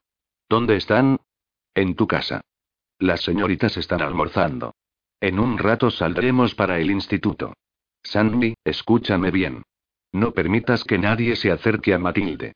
Sí, ya lo sabemos, expresó el bosnio, con acento de hastío. No, no lo saben. Se enfureció al sop. Alex de Matilde lo asesinaron inyectándole veneno en la pierna. No permitas que nadie se aproxime a ella. Merde. No debería dejarla salir de casa, farfulló para sí. Sandy, cualquiera podría pasar cerca de ella y punzarla, ¿entiendes? No sé, con un paraguas, con la antena de un celular, rasguñarla con un anillo, con cualquier cosa, y, en realidad, estaría inyectándole el veneno. Sandy, entiéndelo bien. Nos enfrentamos a un enemigo poderoso, lleno de recursos. Es imperativo que tú y la Diana agudicen sus sentidos. Entra en el salón de clases con ella y siéntate detrás. Le parecerá raro. Siempre me quedo fuera del salón. Me importa una mierda si le parece raro. Le dices que la orden la di yo y basta. Mientras comían unos sándwiches, llegó el identikit a través de la computadora de Ramsay. Este lo imprimió y se lo entregó a Also después de echarle un vistazo. No se parece al tipo de la filmación en el departamento de la Rueto Ullero Pinopeter. Había una anotación de puño y letra de Gusoyer al pie del dibujo. La enfermera sostiene que era alto, alrededor de un metro noventa, y de contextura robusta. Llevaba el cabello muy corto, pero no pudo establecer su tonalidad debido a la poca luz. Después de un baño y de vestirse con ropas cómodas, unos jeans celeste claro y una chomba blanca Christian Dior, Alsot se calzó los Serengeti y salió del hotel con aires de turista.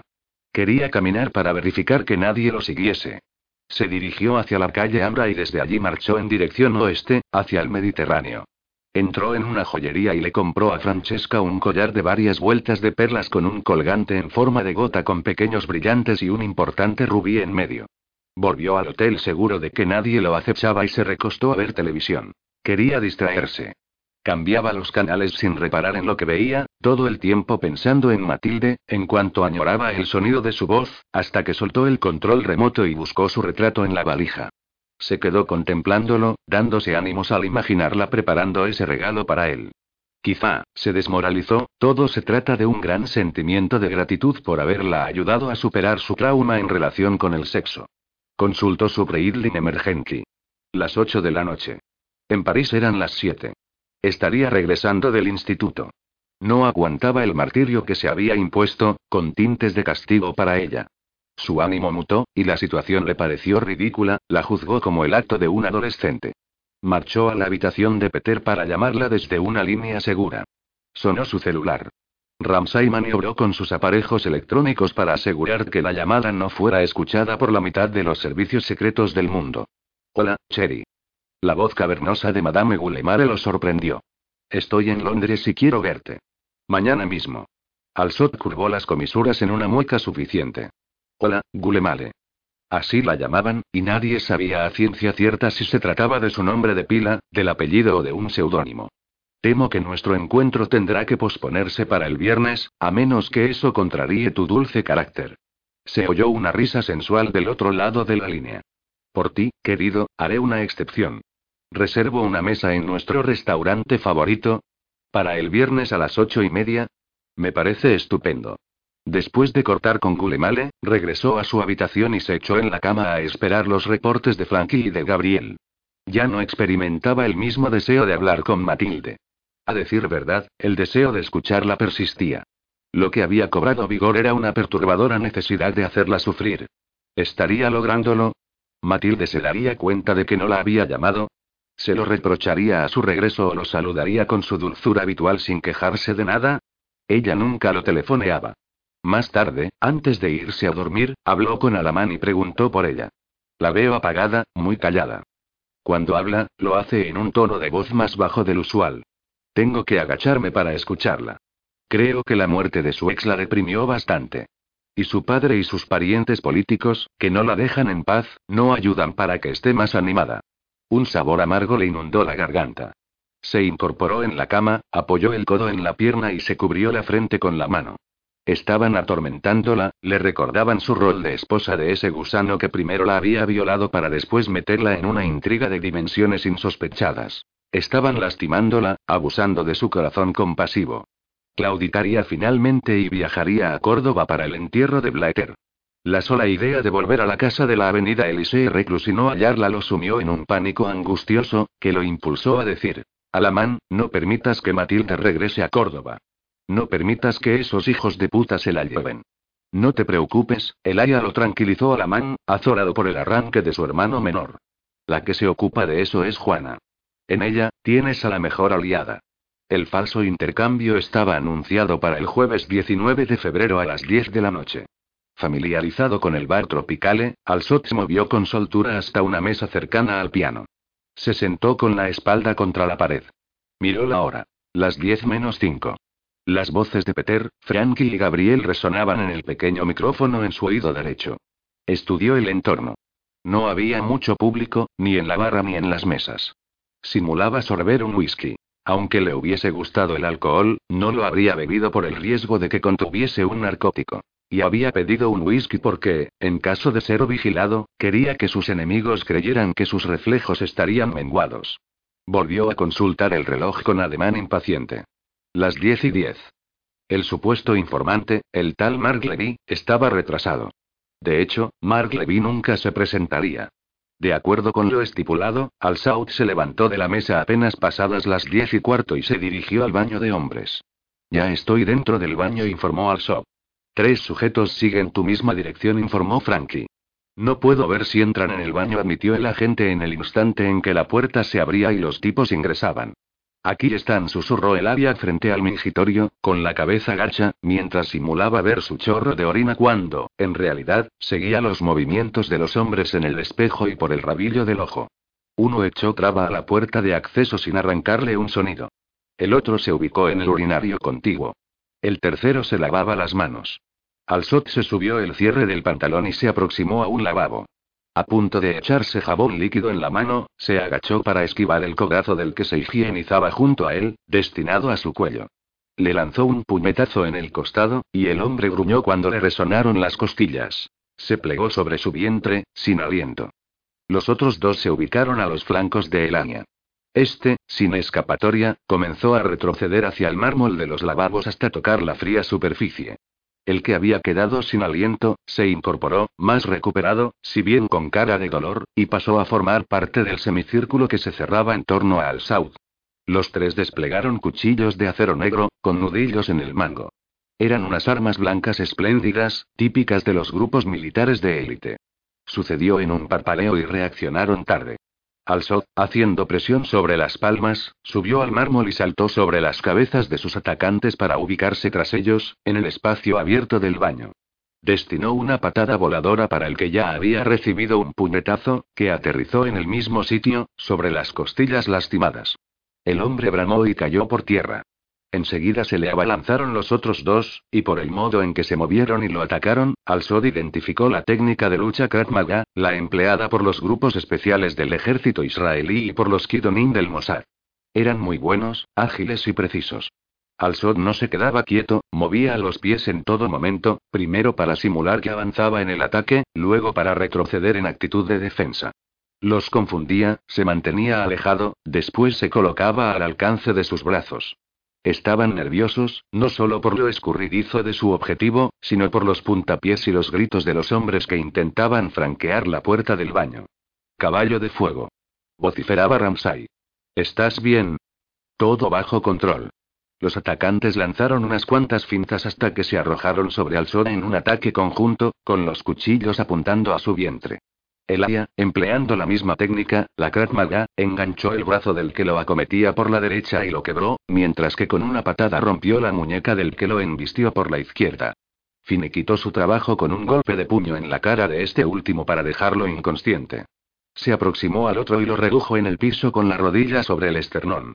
Le colocó la mano en el antebrazo roto y le preguntó en inglés. ¿Quién te manda? Recibió como respuesta una escupida, que limpió pasando el rostro por la camisa, a la altura del hombro. Apretó el hueso quebrado y aguardó a que el hombre detuviese los alaridos para insistir. ¿Quién te manda? Repitió la operación varias veces, sin éxito. Al final, el hombre perdió la conciencia a causa del dolor sin haber soltado prenda. Al-Sod apartó la rodilla del esternón y descubrió, volcado sobre el cuello, un dije de oro con una inscripción en hebreo. Se acercó al que tenía rotas las costillas, que comenzaba a rebullirse y a quejarse en el suelo. Lo tomó por las solapas del saco y lo atrajo hacia su cara. Shalom lo saludó con una sonrisa, más bien la mueca de un depredador que levanta los belfos para descubrir los caninos. Continuó en inglés.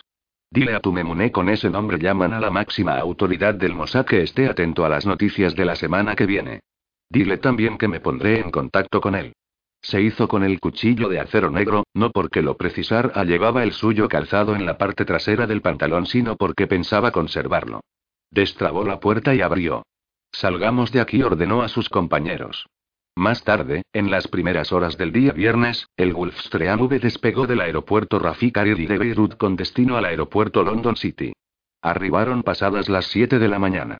Durante el viaje, Al-Sot se había echado una cabezadita después de hablar con sus socios a través del teléfono encriptado. Ninguno dormía a la espera de los resultados de la misión en el Hotel Summerland. El pez mordió el anzuelo les anunció, y pasó a detallarle los sucesos de la noche. Dos cuestiones se desvelaron en Beirut, que tenemos un infiltrado en la Mercury y que es el Mossad el que lo plantó allí. ¿Un Sayan? Aportó Michael. Se sabe que los Sayanin deben ser judíos, recordó Tony.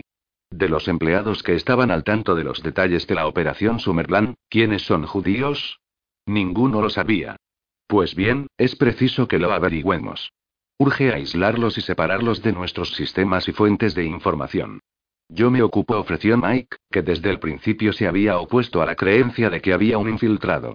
en Londres, se registró en el Hotel Savoy. Disfrutó de un copioso desayuno en su habitación, mientras hojeaba los principales periódicos de la ciudad.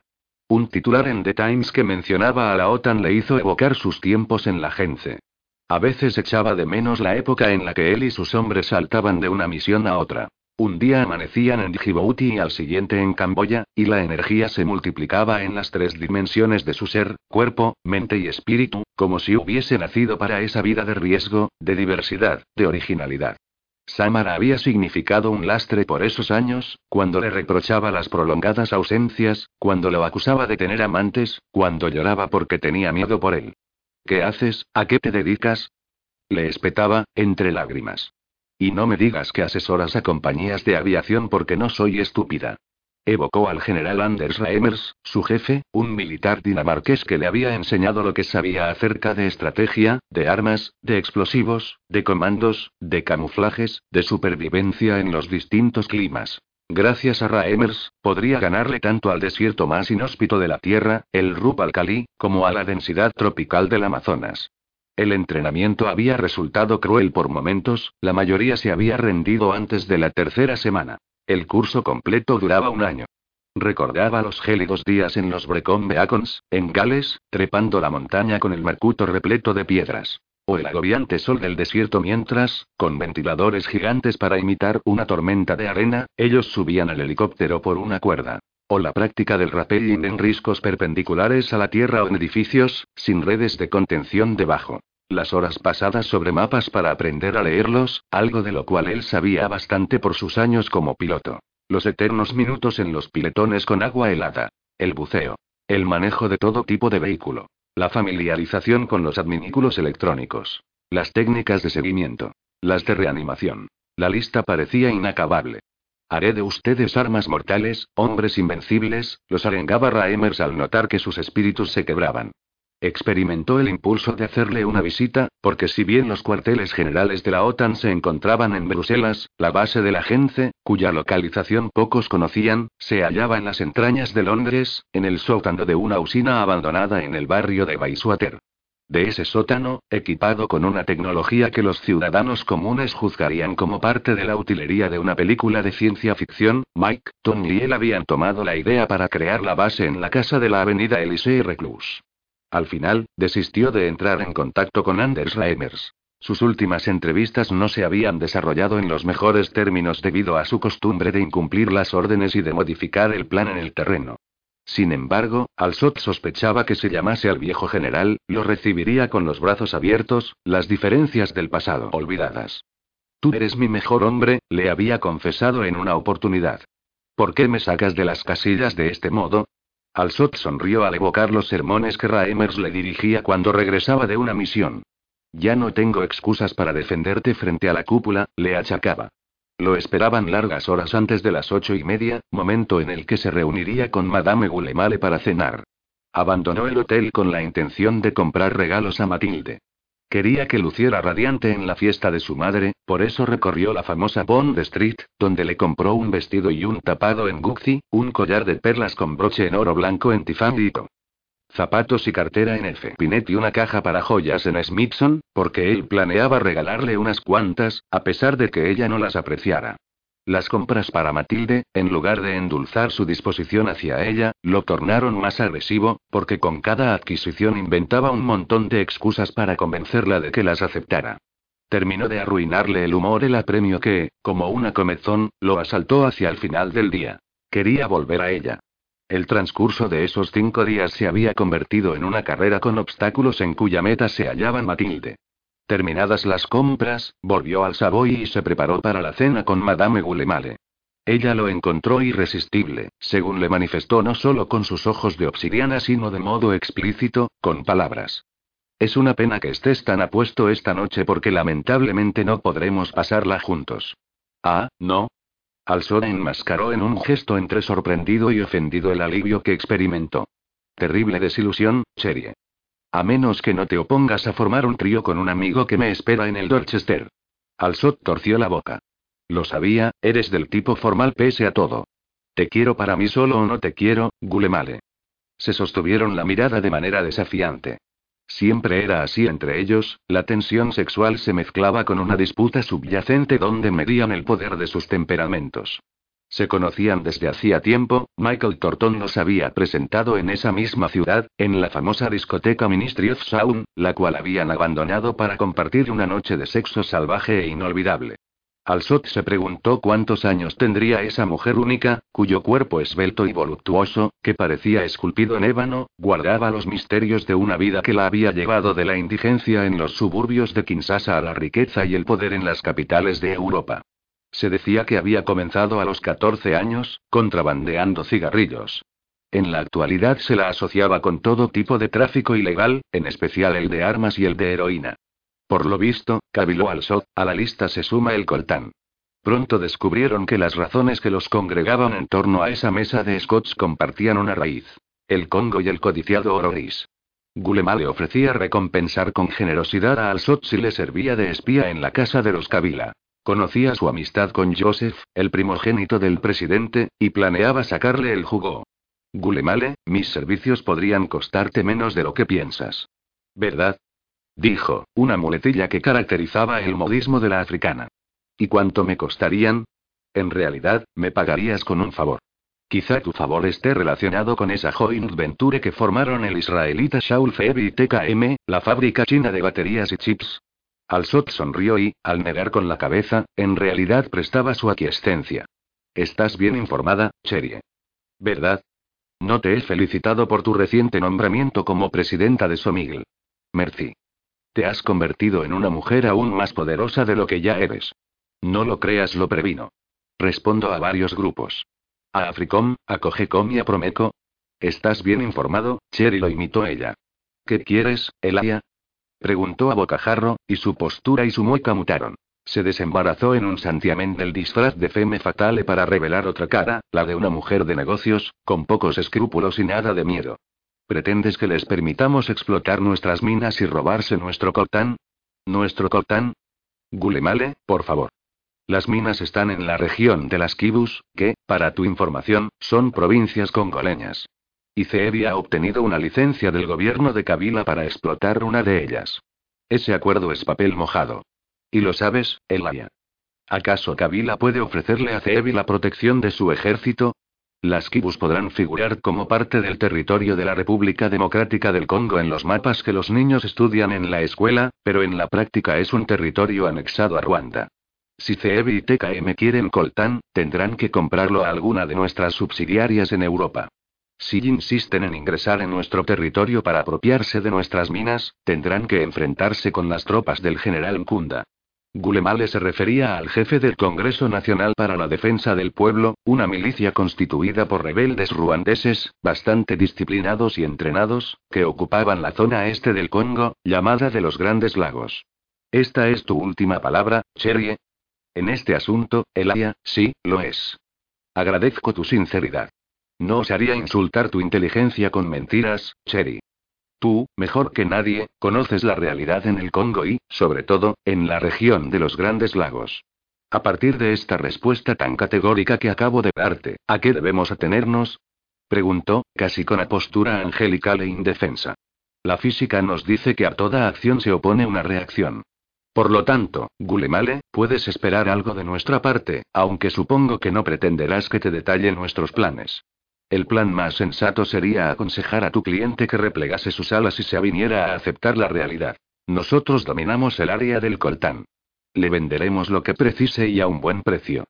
Te doy mi palabra en esto. Y lo haré por ti, porque eres mi mejor amigo. La carcajada de Alsot hizo reír a Gulemale. ¿No me crees? Pues lo eres. Elia, Cherry, dile a Phoebe que no sea necio y que deje de lado esas ideas estúpidas, típicas invenciones de Kabila. ¿Estás con alguna mujer? Disparó de manera inesperada y sin pausa, lo que provocó otra risotada de Alsop. Simple curiosidad se excusó. Jamás nos interesamos por nuestras vidas. ¿A qué viene este cambio? Ya te dije, simple curiosidad. La curiosidad mató al gato. Alsot pagó la cuenta y, al colocar la tarjeta negra centurión sobre la bandejita de plata, advirtió la mirada codiciosa que Gulemare le echó. Es una noche fría pero maravillosa, comentó el aña. ¿Verdad? Caminamos hasta tu hotel. Les entregaron los abrigos cerca de la salida de Scottsy, mientras Alsod ayudaba a Gulemale a ponerse su tapado de bisón, las puertas se abrieron e ingresó Nigel Taylor, el dueño de Spider International, en compañía de una rubia exuberante. La sonrisa de Taylor se esfumó al descubrir a Elia. Para ambos resultaba imposible detener el flujo de imágenes de los tiempos compartidos en la gente. ¡Qué sorpresa, Alsod! Taylor masculló, y el apellido brotó como un grudido. Siempre bien acompañado. Nigel sujetó la mano de Gulemale. Gulemale, es un placer volver a verte. ¿Cómo estás, Nigel? dijo la mujer con simpatía. Por lo visto, muy bien. Destinó un vistazo altivo a la rubia y uno más apreciativo al traje de Taylor, hecho a medida seguramente. Las cosas van bien. Muy bien, acotó. Le he ganado varios contratos a la competencia y eso me pone feliz. Gulemale soltó una carcajada, grave y medio rasposa. Eres incurable, Nigel. Alsod acabó de ponerse el sobre todo, le entregó unas libras a la muchacha del ropero y aferró a Gulemale por el brazo. Buenas noches, Nigel se despidió la mujer, antes de que Alsod la arrastrara al frío de la noche. Gulemale entrelazó su brazo en el de su compañero y marcharon por la calle Mount escoltados por dos gigantes negros de impecable aspecto. A pesar de los guardaespaldas de Gulemale y del enfado por haberse topado con Taylor, Alsod se mantuvo alerta. Un verdadero soldado jamás baja la guardia, ni siquiera en una playa del Caribe con un daiquiri en la mano, solía repetir el general Raemers. ¿Qué fue lo que pasó entre tú y Nigel para que se detesten tanto? ¿De dónde se conocen? No pasó nada. Simplemente nos detestamos, mintió. Also deseó que Madame Gulemale comprendiera que su humor se había precipitado y que los cuestionamientos no le iban a su índole. Le disgustaba que Taylor lo hubiese visto con ella. Era una información acerca de él que habría preferido que su competidor ignorase. ¿De dónde lo conoces? Persistió la africana. Has cambiado, Gulemale comentó al Sot, y giró la cabeza para contemplarla a los ojos. Te has vuelto curiosa y preguntona. No olvides que fueron tu discreción y tu misterio los que me conquistaron. ¿Y mi belleza? Eso fue lo que me llevó a tu cama. Gulemale volvió a reír de ese modo tan propio de ella. Al llegar a Parklane, doblaron a la izquierda. El Dorchester se erigía a pocos metros. Se despidieron en las escalinatas del ingreso. Gulemale se ubicó a la altura de Elia, le pasó el brazo por el cuello y lo besó en la boca. Aunque lo incitó con la lengua para que le permitiera entrar, al cabo se dio por vencida. Lo que no quisiste responder antes acabas de hacerlo ahora. Tienes una mujer. Si fuera cierto, ¿sería impedimento para continuar con nuestra amistad? Por supuesto que no. Gulemale giró con los aires de una reina, haciendo flamear los faldones de su tapado de bisón, y se alejó.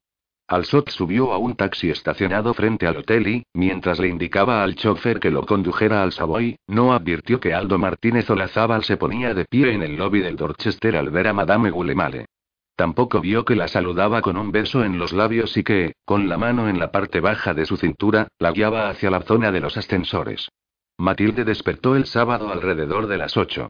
Levantó los párpados y se quedó muy quieta en la cama, contemplando el espacio vacío del área, las sábanas y la colcha sin arrugas. Ladeó apenas la cara para enterrar la nariz en el círculo de la almohada donde había rociado Nenel se había llevado el Givenchy Gentleman. La noche anterior, dolida por su ausencia y por su silencio no la había llamado ni una vez, se metió en la cama a oler el perfume y a llorar. Había evocado tantas veces el beso del lunes por la mañana que, al igual que una fotografía vieja y ajada, comenzaba a diluirse en su mente, y, en lugar de esos últimos minutos de pasión, se acordaba de que, después de la muerte de Roy, él había cambiado. Tal vez estaba hartándose de ella. Le había ocasionado demasiados problemas. Además, un hombre mundano como el Arial Sot se aburriría pronto de una relación, en especial si la mujer era una pacata y una campechana, que no tenía dinero para ropa elegante ni para regalos costosos, que le preparaba dulce de leche y le ponía un sombrerito al frasco. Y que pintaba portarretratos con dibujos ridículos. Apartó la colcha de un sacudón y se puso de pie tan deprisa que perdió el equilibrio. Se sostuvo con las manos sobre el borde de la mesa de luz y, paradójicamente, mientras la visión se le enturbiaba, en su mente despuntaba con nitidez una revelación. Tenía que volver a la calle Toulier. Acababa de comprender que el silencio y la ausencia de Also componían un mensaje claro, la quería fuera de su casa para recuperar su espacio. ¿De qué otro modo se entendía su comportamiento? ¿Por qué, se preguntó, siendo sábado, no había vuelto de viaje? Es que el área no distinguía entre días hábiles y fines de semana, simplemente no les daba importancia.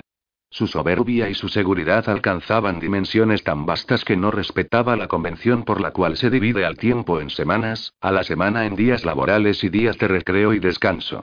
Ya se lo había advertido Takumi Kaito. Un caballo de fuego no vive bajo las reglas de la rutina, y ella empezaba a encarnar la rutina para él. Se metió en el vestidor. No sabía si cambiarse primero o armar la valija. Se decidió por esto último. Debió traer una silla para bajarla del estante superior. La empresa la dejó cansada y jadeando. Echó las prendas sin miramiento y hasta arrojó el frasco con el estúpido sombrerito bordado, que rebotó sobre la ropa.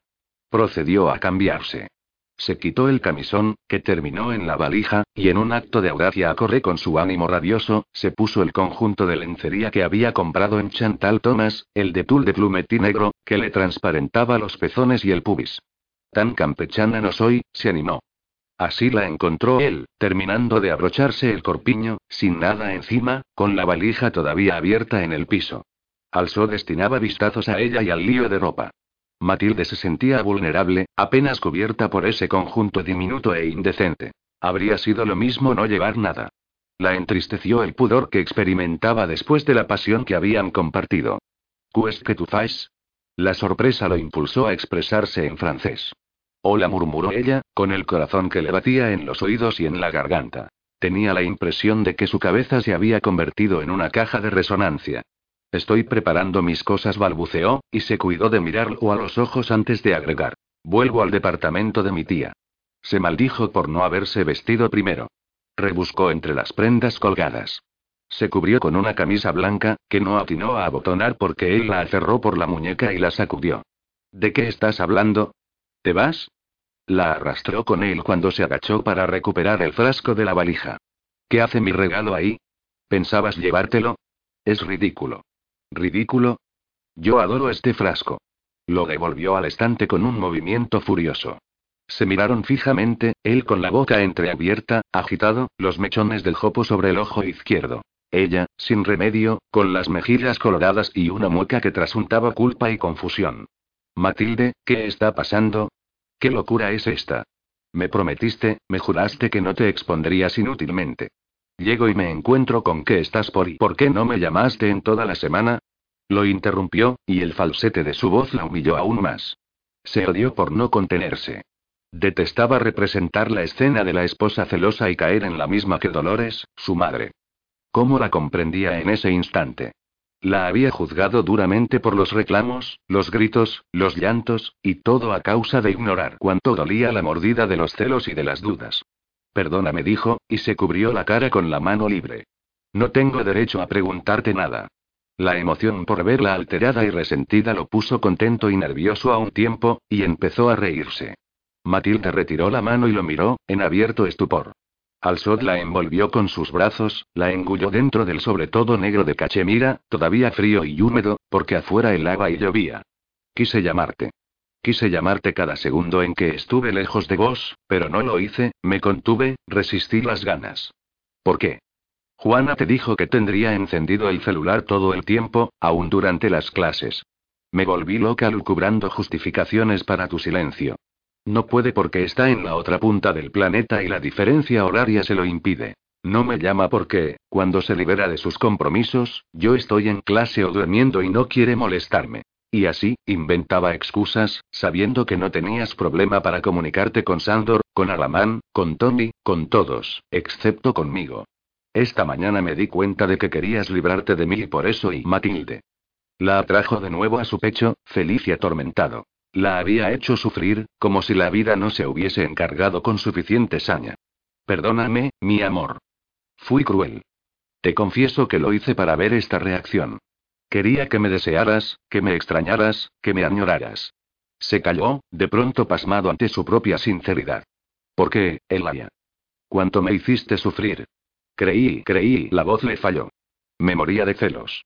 Rugió, incapaz de detener la iracunda efusión. No sé cómo explicar lo que me pasa con vos, Matilde. No sé cómo explicarlo, volvió a decir, de pronto abatido. Desde el principio no entiendo nada, admitió. Me volví loco de rabia y de celos con el asunto de Blatter. Te celé hasta de tu padre. Tengo celos del Congo y de la gente que curarás allá. Y tengo celos de Ezequiel, porque te conoce como nadie y porque lo querés tanto.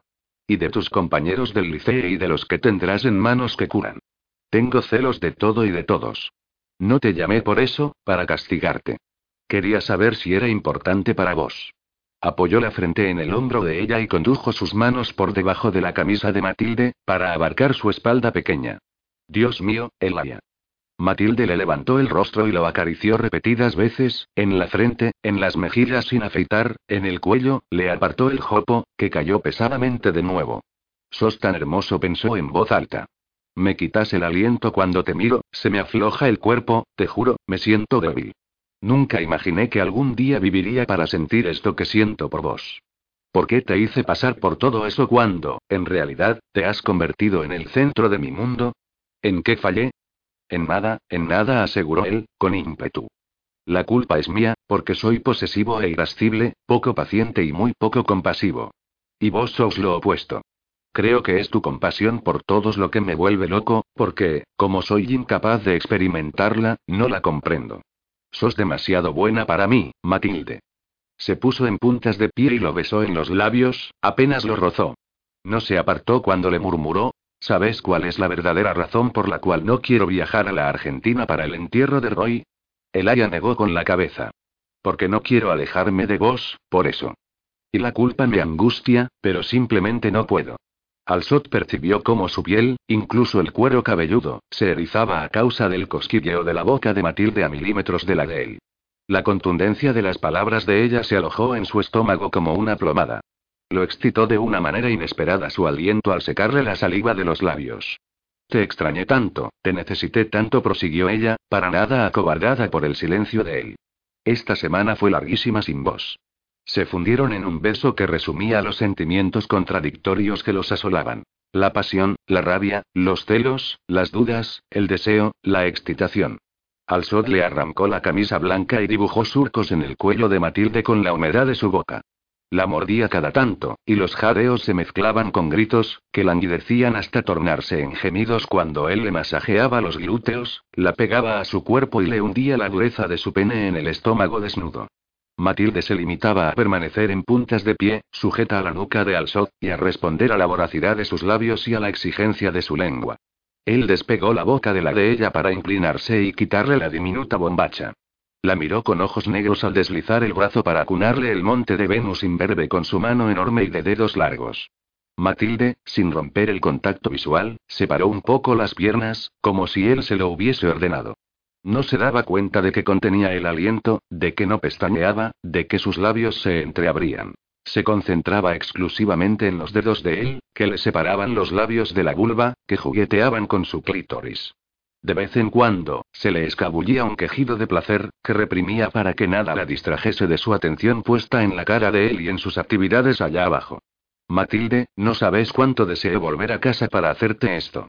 Alsot se miró la mano, brillante con la humedad de ella. Matilde la miró a su vez porque le resultaba un prodigio que su vagina se pringara de ese modo. Con Roy jamás lo habían logrado y debían echar mano de lubricantes artificiales. Estoy tan caliente, jadeó él.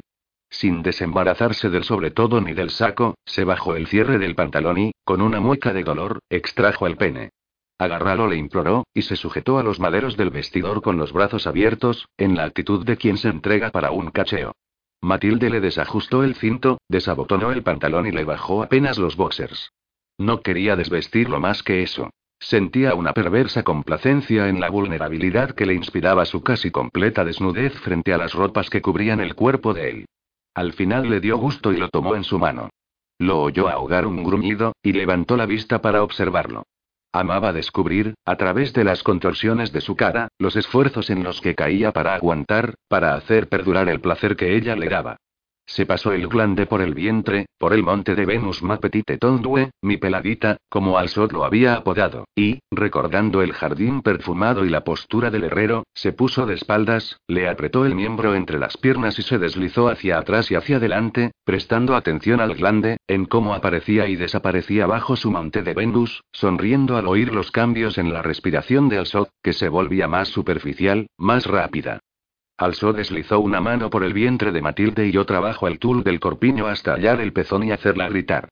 ¿Me extrañaste? Quiso saber él. Todo el tiempo. ¿Por qué no me llamaste entonces? La provocó, sin detener las caricias que, sabía, la privaban de la respiración. ¿Por qué? Insistió, de modo impaciente, y la penetró con un dedo de manera impetuosa. Matilde profirió un sollozo, mezcla de placer y de angustia. Yo también esperaba tu llamada, insistió, y le introdujo un segundo dedo, que la desestabilizó. Matilde se sujetó al estante del vestidor y apoyó la frente sobre el dorso de las manos. Necesitaba que me llamaras para hacerme saber que solo yo te importo. Ya te lo dije mil veces. Solo vos me importás, gimoteó. ¿Sí? A mí no me lo parece, objetó Alsot, y la sujetó por los huesos de las caderas y, con un movimiento brusco, la acomodó para penetrarla. Lo hizo en un impulso sordo que la levantó del suelo y la obligó a apretar las manos en el filo del estante. Elaya. Pronunció, loca de placer, ahogada por la falta de aire, por la saliva que le inundaba la boca, por las palabras que quería decirle y que los quejidos tapaban.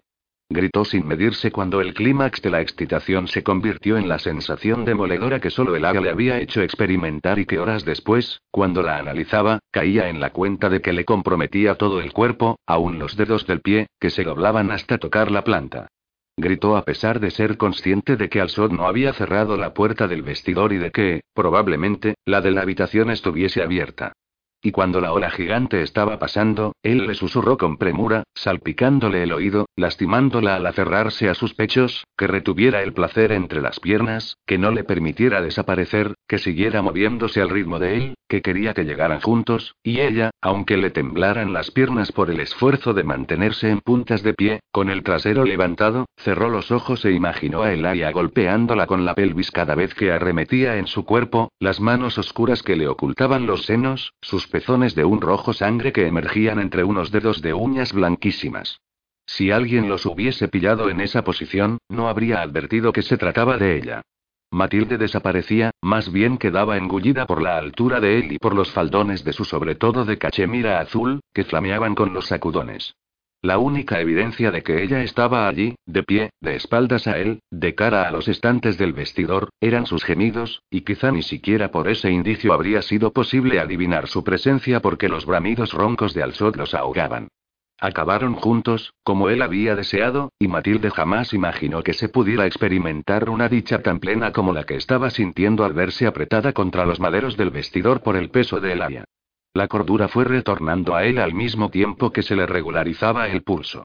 Levantó la cara y abrió los ojos como si emergiera de horas de sueño. Estudió el entorno. Bajó la vista y la clavó en Matilde, con las manitos aún tensas en el estante, la frente apoyada sobre el dorso, las costillas que se marcaban y desaparecían con cada inspiración, y después del cataclismo de lujuria que acababa de experimentar, su corazón se embargó de ternura y de un sentimiento tan vasto que no le cabía en el pecho. Todavía alojado en su interior, la abrazó y le besó los hombros, mudo a causa de la emoción, algo que le sucedía solo con su Matilde. Elia. Habló ella quedamente, y Alsot se inclinó y le apoyó los labios sobre la mejilla. ¿Qué? Yo quería que nuestro reencuentro fuera distinto. ¿Distinto? ¿Por qué? ¿No te gustó lo que acabamos de hacer? En la escala del 1 al 10, yo le daría un 11. La risita de Matilde le cosquilleó en el cuerpo con el efecto de una corriente eléctrica suave y tibia. Me refiero a que no quería que me encontraras aquí, de mal humor, armando mi valija. No quería recriminarte ni exigirte. Había estado soñando con tu regreso desde el instante en que te fuiste, y me puse muy ansiosa, y te pensaba todo el tiempo. ¿Por qué no me llamaste? persistió él, con cierta dureza en el tono. Para no molestarte. Sos un hombre muy ocupado, y no creas que no sé que por mi culpa has descuidado tus negocios. Hablando de eso, ¿cuál es exactamente tu negocio, Elia? ¿A dónde da esa puerta medio oculta por la que Leila se escabulle y para la cual se necesita una clave? ¿Y ese portón en la rue Marecha la rispe de la cual entran y salen autos? ¿Qué haces para ganar tanto dinero? No se atrevió a formular las preguntas en voz alta. Le temía a las respuestas. Agradece que esté de muy buen humor por lo que acabamos de hacer, si no me enfurecería por la estupidez que estás diciendo. Creí que te habías cansado de mí, que te habías hartado de los problemas que te traigo. Matilde apretó los dientes ante la fiereza con la que Alsod la rodeó con sus brazos. ¿Cansado de vos? ¿Qué he hecho para que pienses eso? Decime, ¿qué he hecho? Estabas raro después de la muerte de Roy. Alsot resopló para expresar su hartazgo e hizo ademán de apartarse. No. Prorrumpió Matilde y, con un movimiento desesperado, pasó las manos bajo el sobre todo y le clavó las uñas en el trasero para mantenerlo dentro de ella. No salgas de mí, por favor. No todavía. La súplica de Matilde y la sensación de sus dedos a través del paño del pantalón lo excitaron. Se cerró sobre ella hasta meterla en el hueco que formó su torso y reinició las caricias para invitarla de nuevo a esa experiencia de la que nunca se cansaban. Se desembarazó del sobre todo y del saco, que cayeron detrás, y guió a Matilde al piso, donde volvió a tomarla, dentro del sobre todo de cachemira, en el lío de ropa, a centímetros de la valija. Con los brazos en tensión, Alsod mantenía el torso apartado de ella, como si no quisiera tocarla. Se miraban fijamente, en silencio, apenas se oían los quejidos de Matilde cada vez que Alsot se impulsaba dentro de ella. Apreciaba un fuego inusual en lo profundo de esos ojos verdes que la miraban con dureza y deseo y con un sentido de la posesión que la debilitaba, que la minimizaba, que la obligaba a encogerse de miedo. Esos ojos le hablaban de un poder inconmensurable, capaz de destruirla en un tris, y, sin embargo, ella quería someterse voluntariamente, la motivaba un sentimiento primitivo que, al tiempo que la dominaba, la avergonzaba porque se daba de bruces con la idea de mujer moderna e independiente que planeaba ser. Incluso apreció el poder de él en la ferocidad con que expresó su alivio, en la energía que trasuntaron sus rugidos y en el modo en que le golpeó la entrepierna en las instancias finales, y ella, agarrada a los músculos de sus brazos, lo alentaba, le pedía más, sí, más, Elia, mi amor, no pares, no pares, más adentro, mi amor, más, y resultaba paradójico que con esas palabras, la pequeña y delicada Matilde domara la fiera en él, que se avenía a complacerla como un mortal a una diosa. Matilde, Matilde, y dijo, casi sin aliento, con los labios aplastados en la frente de ella. No tenés idea de lo que fueron estos días lejos de vos. Te compré tantos regalos. ¿Sí? ¿En serio? Sí, muchos regalos, a riesgo de que no quisieras ninguno. Los quiero todos. Porque me los compraste vos. Aunque sean costosos y de marca y vos los consideres una frivolidad insoportable. Sí, los quiero igualmente. Para mí son la prueba de que pensaste en mí. ¿Qué me compraste? Te compré un vestido para la fiesta de cumpleaños de mi vieja. Es hoy por la noche. ¿Quieres que vaya? Sí. ¿Querés ir? Sí. Él sonrió ante ese sí en miniatura, como el pío de un pajarito. ¿Nos damos un baño juntos? Sí pareció piar de nuevo. Capítulo 18. Alsod le regaló dinero a Juana para que se comprase un vestido para la fiesta de Francesca. Eligieron las galerías Lafayette para hacer sus compras, para almorzar y, por último, para ir a la peluquería del segundo piso. Entusiasmadas con sus planes, se miraron en silencio. Pensaban en Ezequiel. No será lo mismo ir a las galerías Lafayette sin Ece, pronunció Juana. Ezequiel, al igual que su familia, había partido el día anterior hacia Córdoba, con el ataúd de Roy en la bodega del avión del abuelo Guillermo después de una semana de trámites que resultaron menos engorrosos de lo que habían esperado. Tanto la policía francesa como los empleados del consulado argentino se mostraron solícitos y les facilitaron el papeleo. Juan creo que Ezequiel nunca va a perdonarme que no lo haya acompañado al entierro de Roy. Estaba enojado con vos ayer cuando hablaron por teléfono. No, pero lo noté raro. Volvió a pedirme que fuera con él. Jean-Paul no iba porque su abuelo lo prohibió. Lo dejé solo, Juan en un momento como este. En todo caso, lo dejamos solo. Como las lágrimas afloraron a los ojos de Matilde, Juana chasqueó la lengua y la abrazó. El entierro es lo de menos, Matt. Habrá mucha gente y estará acompañado. Estuviste con él cuando te llamó desesperado desde el hospital. Y te quedaste ahí y te hiciste cargo de la situación. ¿Qué pasa? Al oír la voz de Alsot, Matilde rompió el abrazo con su amiga y se secó los ojos con el dorso de la mano. ¿Estás llorando, Matilde? Nuestra querida Matt está triste porque cree que Ezequiel nunca le va a perdonar que no lo haya acompañado a Córdoba para el entierro de Roy. Matilde no se atrevió a mirarlo, aunque por el rabillo del ojo vio que se aproximaba. No llores, mi amor, ya no quiero que sufras. No podemos olvidarnos de todo aunque sea por hoy. Matilde asintió, y al Sod le colocó el pulgar bajo el mentón y le aplicó una ligera presión para que levantase el rostro. ¿No se iban de compras?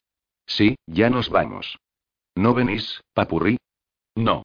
Las acompañarán la Diana y Sandor. Matilde, voy a trabajar todo el día en el George V. Cualquier cosa, me llaman ahí o al celular. La sujetó por los brazos y la atrajo hacia él, tanto que Matilde quedó en puntas de pie. Nada de imprudencias le advirtió. Que Blaeter esté muerto no significa que esto haya acabado y que vos estés fuera de peligro. No sabemos quiénes lo asesinaron ni por qué. Juana dijo, y le dirigió un vistazo severo, tengo tu palabra de que no harán nada que las ponga en riesgo. Tenés mi palabra, papurri. ¿Acaso no nos portamos bien en tu ausencia? ¿Recibiste quejas de nosotras? No admitió. ¿Podemos llevar a Leila? No. Quiero que la atención de la Diana y de Sandor esté sobre ustedes y que nada los distraiga. Llevaremos a Leila a lo de mi vieja esta noche, si eso te hace feliz. Sí, me haría muy feliz. Se pone feliz con cada huevada, se burló Juana. Mike, Tony, Alamán y Peter lo aguardaban en las oficinas de George V, ansiosos por compartir las novedades. Hablaron mientras almorzaban en la sala de reuniones, y la emboscada en Beirut ocupó el lugar central de la discusión. Apenas Peter nos avisó de lo ocurrido en el Summerland, pusimos bajo vigilancia a los cinco que participaron en el diseño del plan. ¿Qué pasó con Masena? Hicimos lo que nos dijiste. Llamamos a Zoya y le explicamos tu plan. Contrató un viaje para el Caribe e invitó a Masena. Pidió dos semanas de vacaciones. Se fue el miércoles. ¿A quién asignaron su vigilancia? A Derek Birne informó Ramsay. Trabajó conmigo en el destacamento. Estaba en la unidad en Belfast. Es uno de mis hombres más capacitados. ¿Le recomendaron la seguridad de Zoya? Se preocupó al SOP. Masena podría lastimarla en caso de enterarse del papel que desempeñó en todo esto. Cuando entró a colocar los micrófonos en la habitación del hotel donde se hospedan, Birne la requisó en busca de armas. Me aseguró que Masena no tiene ninguna, ni siquiera una hoja de afeitar. De igual modo, quiero que Birne esté atento. Ocupa la habitación contigua en el hotel, los escucha permanentemente, los sigue cuando salen. Hacemos todo lo que está a nuestro alcance.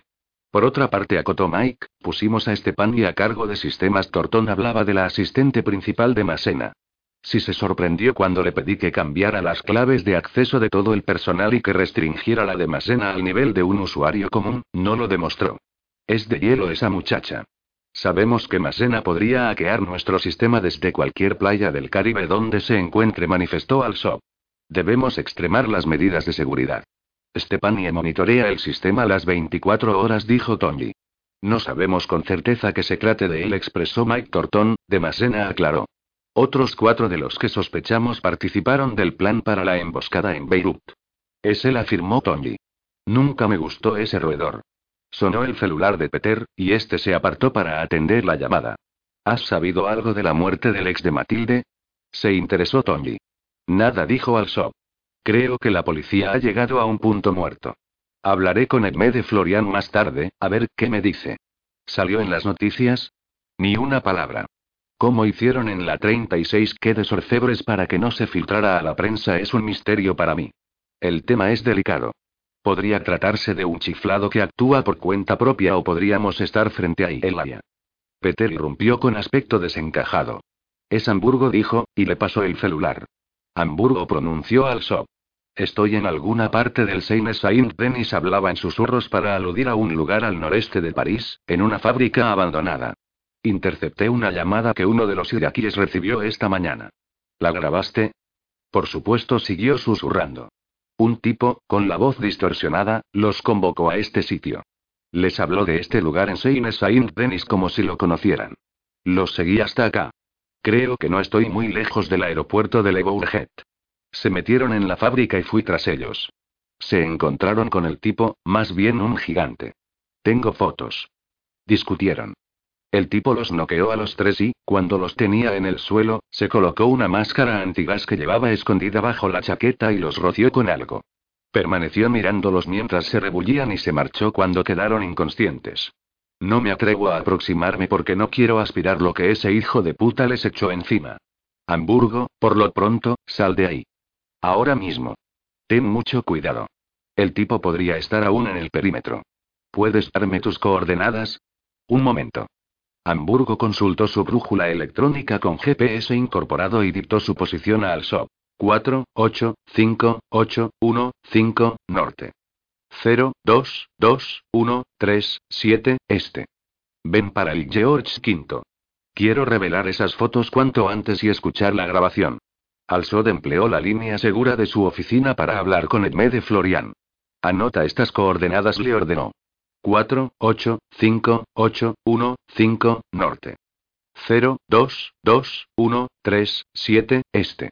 Envía de inmediato una ambulancia. Es en Saint-Renis. Tres masculinos inconscientes en el interior de una fábrica abandonada, probablemente rociados con un agente nervioso. Repito. Probable agente nervioso en el lugar. Hazlo ahora. Te espero en la línea. Alsod escuchaba a su amigo mientras este se comunicaba con el servicio de urgencias del departamento de Seine Saint-Renis. Al cabo, retomó la comunicación. ¿Qué es todo esto, Elia? ¿Recuerdas a los iraquíes que me atacaron en la Rue Vitrube? Ajá. Se trata de ellos. Los hice seguir desde que Dusoyer los puso en libertad. Fueron convocados por alguien, probablemente por el mismo que asesinó a Blaeter. ¿De qué estás hablando? ¿Qué tiene que ver Blaeter con esos iraquíes? No lo sé aún, Edme. Se trata de un pálpito. Sí, como creo, los tres iraquíes ya están muertos, quiero saber qué surge de la autopsia. ¿Han hecho algún avance en el caso Blaeter? Nada de relevancia. El identikit que nos proporcionó la jefa de enfermeras es poco claro, no aportó mucho. ¿Y qué pasó con las cámaras de seguridad del hospital? Nada. Es obvio que el tipo las evitó. Ninguna huella digital. Nada. El desgraciado es un profesional. Hamburgo Ferro se presentó en las oficinas de George V una hora más tarde. Medes fue enviado al departamento de Vladimir Chebrikov a revelar las fotografías, en tanto Alaman descargaba la grabación de la comunicación telefónica captada por el celular interceptor de Hamburgo. La voz está distorsionada con un aparato o un software, indicó. No dijo Elania. Esa es su voz. ¿Cómo que su voz? Suena como la de un robot. Es evidente que está distorsionada. Cuando interrogué a los iraquíes en la 36 que de Sorfebres, les pedí que me describieran al hombre que los había contratado. Me aseguraron que tenía una voz muy peculiar, con un sonido metálico o electrónico. Ellos estuvieron frente a él, y no había ningún adminículo que le distorsionara la voz. Me dijeron. Simplemente, hablaba así. A un ex compañero del SAS comentó Gil, en una misión en Sierra Leona, trataron de degollarlo y le seccionaron las cuerdas vocales. Estuvo internado alrededor de dos meses y, cuando por fin salió del hospital, hablaba a través de un dispositivo de paladio, muy costoso, que le habían colocado en lugar de las cuerdas vocales. La verdad es que, cuando hablaba, parecía un robot. Su nueva voz era muy antinatural, pero al menos podía hablar. En caso contrario, habría quedado mudo. Semejante tecnología no debe de encontrarse en cualquier parte, aportó Alaman. Pocas empresas deben de fabricar ese prodigio. A mí se me ocurren dos. ¿Podrías investigar? Le pidió al Sot, y su hermano asintió y consultó la hora. Me voy. Te acompaño, dijo Elia, y caminó junto a Alamán con las manos en los bolsillos del pantalón y la mirada en el suelo. ¿Irás a la fiesta de mamá? Sí, pienso ir. ¿Irás con Matilde? Mamá estuvo cocinándome a preguntas. Elia se llevó las manos a la cara y se la refregó. Yo no abrí la boca, pero Yasmín estaba más que dispuesta a hablar acerca de ella. ¿La llevarás? Alsoda sintió, y Alaman levantó las cejas. Va en serio, por lo que veo. Bueno, ahora que tú desertarás de esta fantástica soltería, me quedaré solo para soportar los sermones de mamá y de la nona acerca de las bondades del matrimonio. Elaya rió y agitó los hombros con ademán cansado. Nos vemos en casa. Francesca se movía entre los invitados con el donaire que no le robaban los años. Conversaba un rato en cada grupo, revisaba que las copas se mantuvieran llenas y los platos con comida, impartía órdenes a Bershka, el ama de llaves, cada tanto buscaba a Kamal con la mirada y le sonreía a la espera de su niño, se inclinaba sobre Antonina, su madre, ubicada en un sillón cerca del hogar, y le preguntaba si necesitaba algo, besaba en la frente a su tío Fredo y respondía las preguntas de sus amigas, Sofía y Marina, intrigadas por la novedad. El duro, el impertérrito, el práctico y para nada sentimental el área estaba enamorado como un adolescente de acuerdo con lo que Yasmín aseguraba.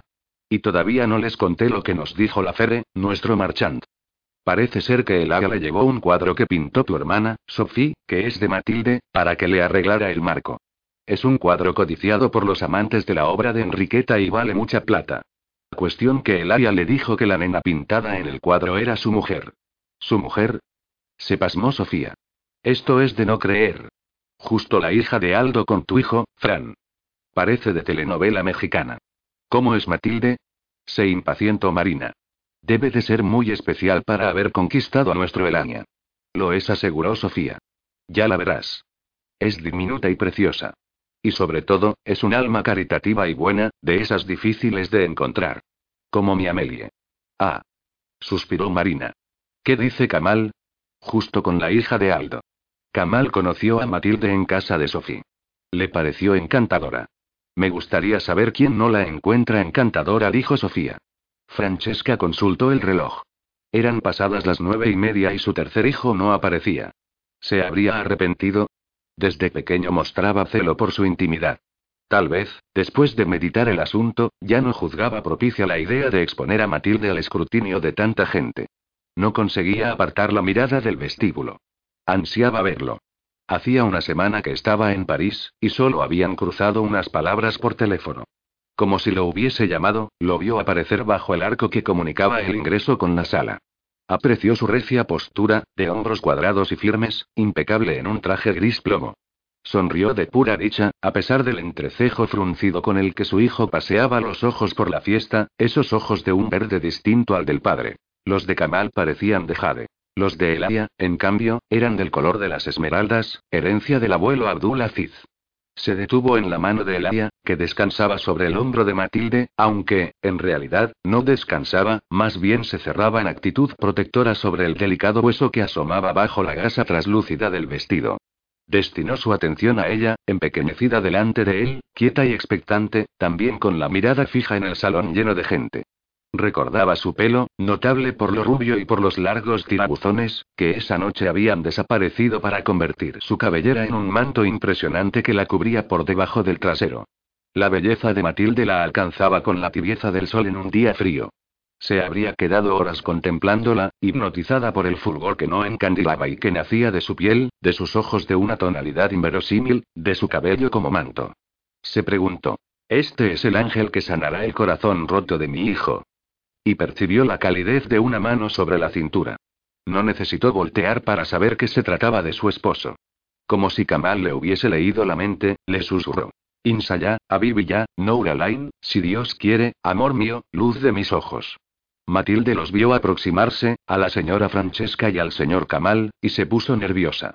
Hasta unos minutos atrás, mientras venían en el Aston Martin, escuchando la séptima sinfonía de Beethoven y riendo de las ocurrencias de Juana, se había sentido serena y feliz, con la mano de Elaria sobre ella entre cambio y cambio. Antes de salir, en la recepción de la casa de la avenida Elysée Reclus, bajo varios focos de luz, ella, elegante en su vestido Gucci, giró sobre sí para mostrárselo a Elaria, agitando el cabello lacio porque sabía cuánto le gustaba, preguntándole si estaba linda, y él, con los labios lívidos de excitación y los ojos negros, la frenó en seco por la cintura y la pegó a su cuerpo. Se miraron de hito en hito, ella medio de costado entre sus brazos, con el aliento sujeto, sin saber qué esperar. No lo digo por decirlo, Matilde. Sos lo más hermoso que he visto en mi vida. ¿Y has visto muchas cosas en tu vida? Flirteó ella, al tiempo que enredaba el índice en una mata de vello que le asomaba por la camisa color lavanda. No tenés idea de cuántas y lo expresó en un tono que le hizo levantar la vista. La turbó la intensidad de su mirada y lo que en ella despertaba. Se tocó el collar de perlas de Tiffany y le dirigió una sonrisa de comisuras trémulas. Gracias por los regalos maravillosos que me trajiste. Nunca tuve tantas cosas lindas como ahora. Gracias. exclamó, de pronto recobrado el ánimo, y se le echó al cuello y, de puntas de pie, le dijo al oído. Vos sos lo más lindo que la vida me dio. No, papurri. Lo detuvo Juana, que bajaba por la escalera. Nada de beso en la boca o le vas a sacar todo el lápiz labial. ¿No le queda espléndido ese gloss fucsia? La maquilladora de las galerías Lafayette le dijo que, con ese color de ojos, siempre tiene que pintarse los labios de fucsia. Siempre que esté conmigo apuntó al para nada risueño, con la vista clavada en los labios de Matilde, que formaban un corazón. ¿Cómo se nota tu parte árabe, al? Lo acicateó Juana. ¿Qué opinas de mí? No seré tan hermosa como tu mujer, pero tampoco estoy mal, ¿eh? Alsot se aproximó al pie de la escalera y le tendió la mano. Sos la morena más hermosa de París. La morocha, así decimos nosotros. ¿Leila no viene? Preguntó al Sob. No contestó Matilde. Prefiere quedarse a jugar a las damas con Peter. Por favor. Se quejó Juana. A esta chica, antes que hablar, hay que enseñarle a apreciar el glamour. Jugar a las damas con un viejo como Peter. Peter no es tan viejo. Apenas pasa los 50. Es un dinosaurio. Y está en muy buen estado. Eso sí admitió Juana, y no mencionó que en más de una oportunidad se había sorprendido estudiándolo porque tenía un aire a Gregory Peck, con cejas negras y túpidas que enmarcaban unos ojos azules de mirada inteligente e incisiva. Con ese espíritu habían llegado a la casa de los Alsod en la avenida Foch. Apenas se abrieron los portones de hierro forjado negro, Juana soltó un silbido largo y agudo, no solo por la imponencia del palacete, sino por los hombres que pululaban, de traje oscuro y con adminículos en los oídos. A la marosca. Parece que hemos llegado a la Casa Blanca. ¿Tanta guita tienen tus viejos, papurrí? Juana. La reconvino Matilde, mientras observaba cómo los guardias saludaban a Elania. Este bajó la ventanilla, sacó el brazo y chocó la mano de manera amistosa e informal con uno de ellos. Hablaron en un idioma de sonidos secos, cortados y guturales. Es árabe, le susurró Juana, que no lo hablaba pero lo entendía por haberse criado con su abuelo sirio.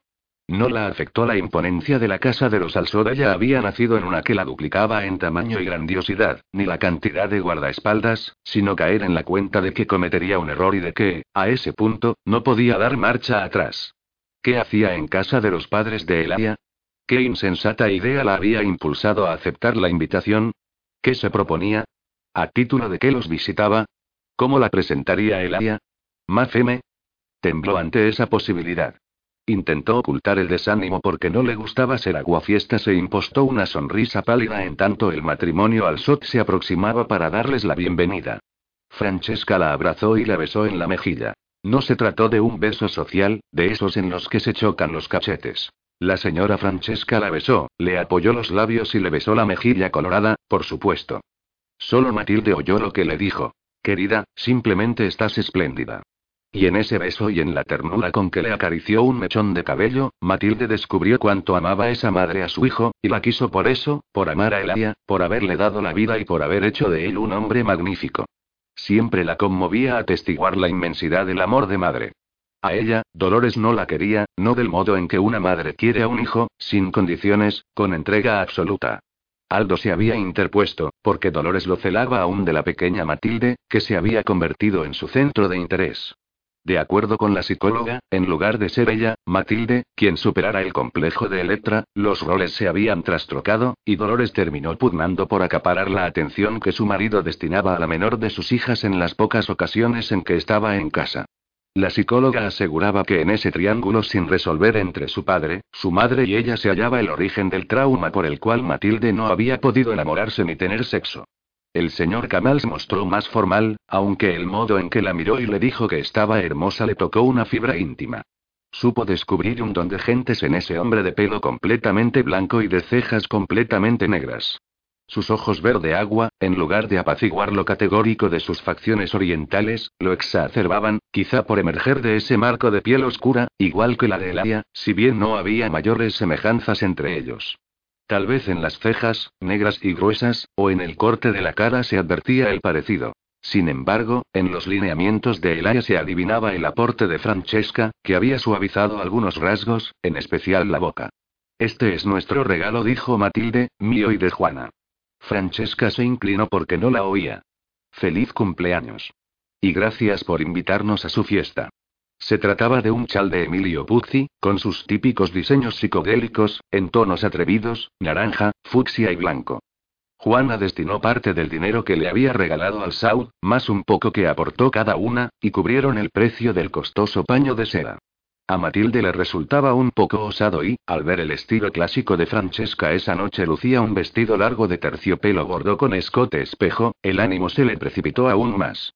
Su mirada se detuvo en el colgante de Francesca, una pieza de exquisita manufactura que, incluso la atrajo a ella, apática a esas cuestiones. Le gustaron las varias vueltas de perlas, que no eran perfectas sino irregulares, y el colgante en forma de gota con un rubí en medio, a tono con el bordó del vestido. Francesca acarició el colgante y le sonrió. ¿Te gusta? Mucho admitió. Es el regalo de Eladia. El corazón de Matilde se aceleró. Me lo envió esta mañana con Medes. Él nunca me entrega sus regalos personalmente. Cuando era chico hacía lo mismo, los dejaba sobre mi almohada o en mi boudoir. Sofía, Nando y su primo Fabrice se acercaron a saludarlas. Enseguida la rodearon otras caras desconocidas y sonrientes, y Francesca pronunció una seguidilla de nombres que Matilde no retuvo, para después alejarse en dirección a otros invitados. Buscó a Elaria y lo vio con un grupo de hombres vestidos a la usanza árabe, con túnicas hasta el suelo y trapos en la cabeza sujetos con torzales en variados colores. Juana había sido acaparada por Fabrice. ¿Dónde estaría Alamán? Se sintió sola y expuesta. Yasmín observaba a la mujer de su hermano desde lejos. Encarnaba lo opuesto a Samara. Esta había sido alta, muy espigada, morena y de una cabellera negra como el azabache. Matilde era de baja estatura, menuda, aunque voluptuosa, y rubia. Le estudió el vestido, una belleza, admitió. Le sentaba el azul noche con destellos violetas a la blancura de su piel y, sobre todo, al fulgor de su cabello dorado, casi blanco en algunas regiones. Gracias al vestido, muy entallado y hasta más abajo de las rodillas, se resaltaba la figura pequeña pero de curvas marcadas, que habían pasado inadvertidas en el cumpleaños de Elia, en Rouen. El vestido blanco de aquella ocasión era holgado y disimulaba el busto generoso y el trasero respingado. ¿Se habrá puesto una prótesis de silicona? Se preguntó con malicia. Le gustó la combinación del creté del cuerpo del traje y de la gasa que le cubría los brazos y el escote y que ponía de manifiesto unos huesos delicados y una espalda muy pequeña. El collar de perlas que descansaba sobre el escote velado por la gasa le pareció un toque magistral. Si bien se dio cuenta de que Matilde se sentía perdida, se mantuvo impertérrita, para nada inclinada a salir en su rescate. Los celos la volvían perversa, celos por Samara, por Elaya, por Sandor. Matilde se alejó atraída por unas pinturas, cada una iluminada individualmente. La victoria de Saladino 1187, leyó. Lo que siguió la dejó estupefacta. Gracias a las horas pasadas en el atelier de Enriqueta, hojeando libros y revistas de arte, y escuchando lo que su tía le contaba, Matilde era capaz de apreciar lo que se exponía en ese sector de la gran sala de los Alsot, un verdadero tesoro artístico. Un cuadro de Van Dyck, otro de Bruegel, dos de Gainsborough y uno de Tiepolo. También había de artistas contemporáneos, como Rufino Tamayo y Andy Warhol, y, en un sitio de preferencia, descubrió un paisaje veneciano de Canaletto, que conocía bien porque su tía lo admiraba. Con ese tesoro artístico, invaluable por cierto, no resultaba exagerada la guardia que los había recibido. Se dio cuenta de que no le molestaba estar sola si podía seguir admirando la decoración. Estudió a conciencia un sable persa del siglo XIV, según rezaba la plaquita de bronce, montado en una estructura de madera de cerezo muy tallada. Trató de adivinar el nombre de los filósofos griegos esculpidos en los cuatro medallones de mármol que adornaban una pared. Admiró largamente un cuerno de elefante en el que se había esculpido una escena de geisas con parasoles minúsculos, barcos y casitas chinas. La precisión de los detalles la azoraba. Se detuvo frente a una vitrina de raíz de nogal donde había una colección de copas y frascos de la lique. Sobre el piano de cola, cubierto con una mantilla española bordada y con flecos, se habían dispuesto más de una docena de portarretratos. Se inclinó para observar las fotografías. Francesca de joven había sido una beldad, lo mismo su esposo. Apoyó la punta del índice sobre el rostro de un Eladia adolescente, serio, con el entrecejo fruncido. Ahí tenía 16 años, dijo una voz detrás de ella, y la sobresaltó. Hola, Yasmín. Se dieron dos besos, a la usanza francesa. Estás muy linda. Gracias. Te decía que en esa foto mi hermano tenía 16 años. Qué serio. Él siempre era así. Bueno, sigue siéndolo. Rara vez sonríe. Conmigo sonríe, se ufanó Matilde, y también se ríe. Lo calló porque olfateaba la hostilidad de Yasmín. Le preguntó por las demás fotografías, a modo de paseo por la historia de su amor. Y esta era la esposa de Elania. Yasmín se arrepintió de su maldad al advertir cómo la blancura de Matilde se tornaba en un color ceniciento, incluso se le alteró el tono del lápiz labial. Experimentó lástima ante la intensidad con que Matilde clavaba los ojos en la fotografía de Samara, y se asustó cuando vio gruesas gotas en el filo de su párpado inferior. Elaya no te habló de ella, ¿verdad? Matilde sacudió la cabeza, lo que propició que las lágrimas rodaran por sus mejillas. Sacó un pañuelito de la cartera que Alsod le había regalado y se secó dando golpecitos para no arruinar el maquillaje. Típico de él. Guardarse todo. ¿Tienen hijos? ¿Cómo? Yasmín se inclinó para escucharla. Matilde carraspeó y repitió con voz insegura. Si tienen hijos. No. Samara murió en un accidente automovilístico cuando estaba de semanas. Matilde levantó la cabeza con rapidez y contempló a Yasmín a los ojos. Le dirigió una mirada fuerte, intensa, sin pestañeos, que obligó a la hermana de Alsod a desviar la vista. Le solía ocurrir en momentos de tensión recordar cosas insólitas. Le vino a la mente cita en París, de Sabir Almuzara, el libro que había favorecido la charla entre ella y el área en el vuelo de Air France. Soy una estúpida. Se castigó. El personaje de Etienne está inspirado en el área evocó la insistencia con la cual él le había solicitado su parecer acerca de Etienne.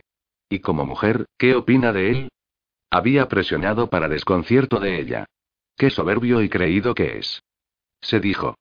Rememoró la descripción del sufrimiento de Etienne por la muerte de Sakina en un accidente automovilístico con apenas unas semanas de gestación. En la novela, Sakina era melliza de Salem, el narrador, y unos meses mayor que Etienne. ¿Sería reflejo de la realidad? ¿Y qué habría de cierto en la parte que decía que los tres hermanos Almuzara habían quedado huérfanos siendo adolescentes? Sus padres habían muerto en Hebrón, a manos del ejército israelí y que la familia de Etienne los había acogido en el seno de su hogar. La urgió la necesidad de releer cita en París bajo esa nueva luz. Miren quién está aquí. Se oyó la voz de Alamán. La hemos encontrado. Los hijos mayores de Shariar le saltaron en torno vociferando su nombre y pidiéndole que jugara con ellos. Matilde buscó el rostro amigo de Alamán y se arrojó a su cuello. Bastante apartado, aún retenido en una conversación con sus tíos y primos árabes, Elaya atestiguó la urgencia con que Matilde abrazaba a su hermano, como si buscase refugio y consuelo. Aflojó la mandíbula cuando sintió puntadas en las encías. ¿Qué locura se apoderaba de él? ¿Dudar de su hermano? ¿De Alamán, a quien le habría confiado la vida, aún la de Matilde? ¿Cuántas veces había presenciado una escena similar entre Alamán y Samara y jamás había experimentado un instante de celos? Zafó de sus parientes y marchó en la dirección que habían tomado, con los hijos de Shariar a la zaga. Los encontró en el Playroom y vio a Matilde de perfil en el momento en que sacaba a Dominic de la cuna y lo levantaba sobre su cabeza, upalala. Le decía, y el cabello le caía hacia atrás, mientras ella le hablaba al bebé y le arrancaba risitas y gorgoritos. Lo apretó contra su cuerpo, sin destinar un pensamiento al vestido recién estrenado, y el carrillo de Dominic se aplastó en la mejilla de Matilde, y después el bebé profirió unas carcajadas muy graciosas, que lo hicieron esbozar una media sonrisa, cuando Matilde le cantó en castellano algo acerca de una tal Manuelita que se iba a París. La emoción de Alsot lo impulsó dentro del Playroom y, sin importarle la presencia de Alaman ni la de sus sobrinos, encerró a Matilde en sus brazos, dejando a Dominic en medio. Fue una súplica lo que le susurró al oído. Quiero que seas la madre de mis hijos.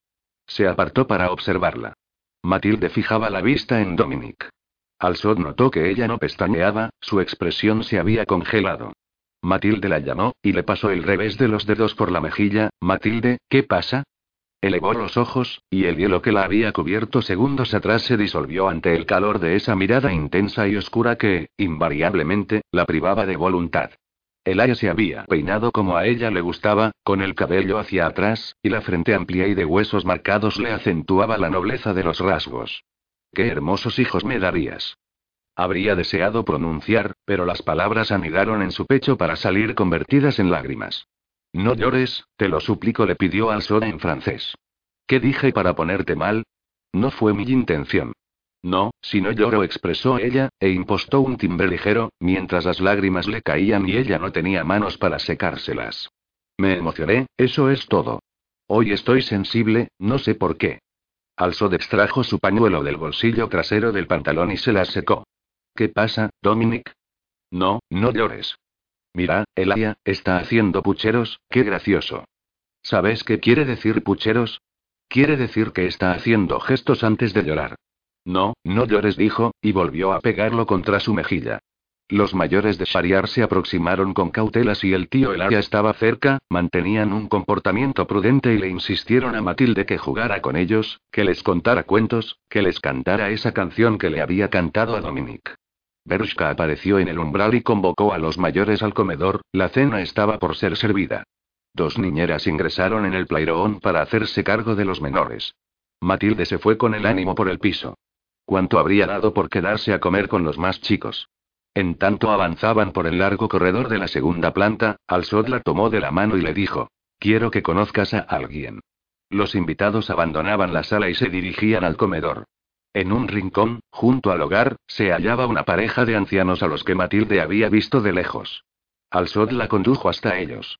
Se le erizó la piel al escucharlo hablar en italiano. Nona, no, no, borre y presentarvi a Matilde, la mía fidanzata.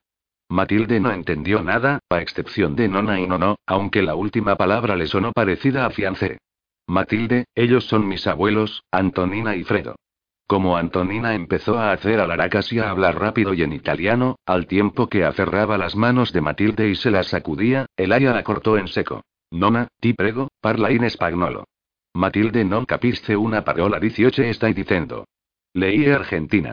Ma, tesoro se quejó Antonina, sai che mi dimenticata dello spagnolo. Un esfuerzo, Antonina, por favor la instó Fredo. Es un placer para nosotros conocerte, Matilde. Sí, sí, ratificó Antonina. Un pía, un placer. Matilde se acomodó en un escabel a los pies de la anciana y le sonrió. Señora Antonina, no sabe la alegría que es para mí conocerla. Rosalía, la mujer de mi abuelo Esteban, siempre me hablaba de usted con mucho cariño. ¿Rosalía? ¿Qué Rosalía? ¿La mujer de Esteban Martínez Olazábal? Sí, yo soy su nieta, la hija menor de Aldo.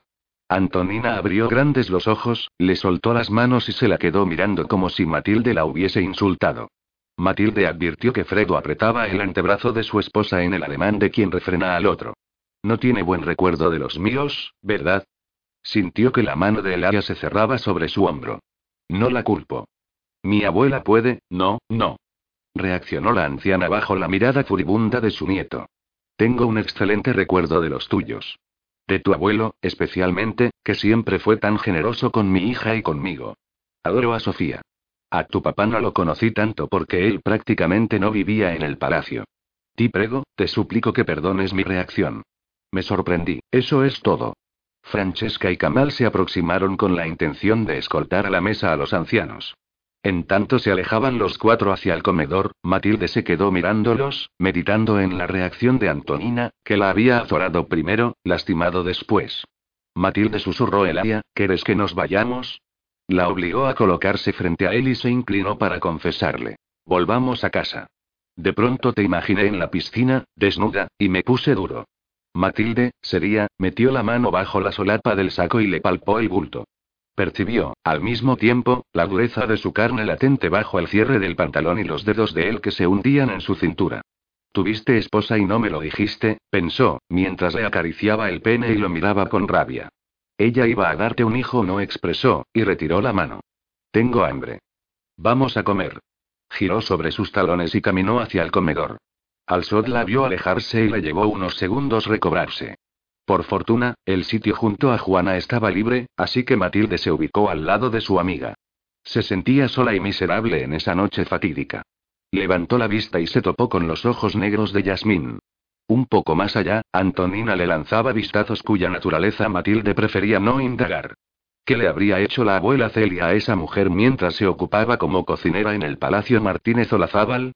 La vergüenza le tiñó las mejillas. No quería voltear hacia la izquierda. Ahí se encontraba Elania. Sentía su mirada como un rayo caliente. Al observarla revolver la comida y picotearla como un pajarito, Alsot concluyó que Matilde no tenía hambre como había asegurado. El meloso de André, el prometido de su hermana, sentado junto a ella, no cesaba de hablarle y en dos oportunidades le había tocado el antebrazo izquierdo para señalarle los manjares de la mesa e instarla a comer. Apretó el tenedor imaginando que se lo clavaba en la yugular. ¿Qué carajo hacía Yasmín con ese idiota? Matilde estaba rara, se preocupó. Reía con esfuerzo, una risa vacua que no le iluminaba los ojos plateados. La había dejado sola. No se lo perdonaba. Atraído por sus primos y tíos para hablar de sus contratos con la Mercure, la había confiado a las manos de su madre, que enseguida debió abandonarla para seguir cumpliendo con su rol de anfitriona. ¿De qué había hablado con Yasmín cerca del piano? La cena resultó interminable para Matilde y no disfrutó ninguno de los platos, a pesar de que, según le informó el novio de Yasmín, provenían de la cocina de la Tour d'Argent, concesión exclusiva que el afamado restaurante hacía al príncipe Kamal, uno de sus mejores y más antiguos clientes. El caviar, los entremeses y los postres pertenecían a la Maison Petrosian.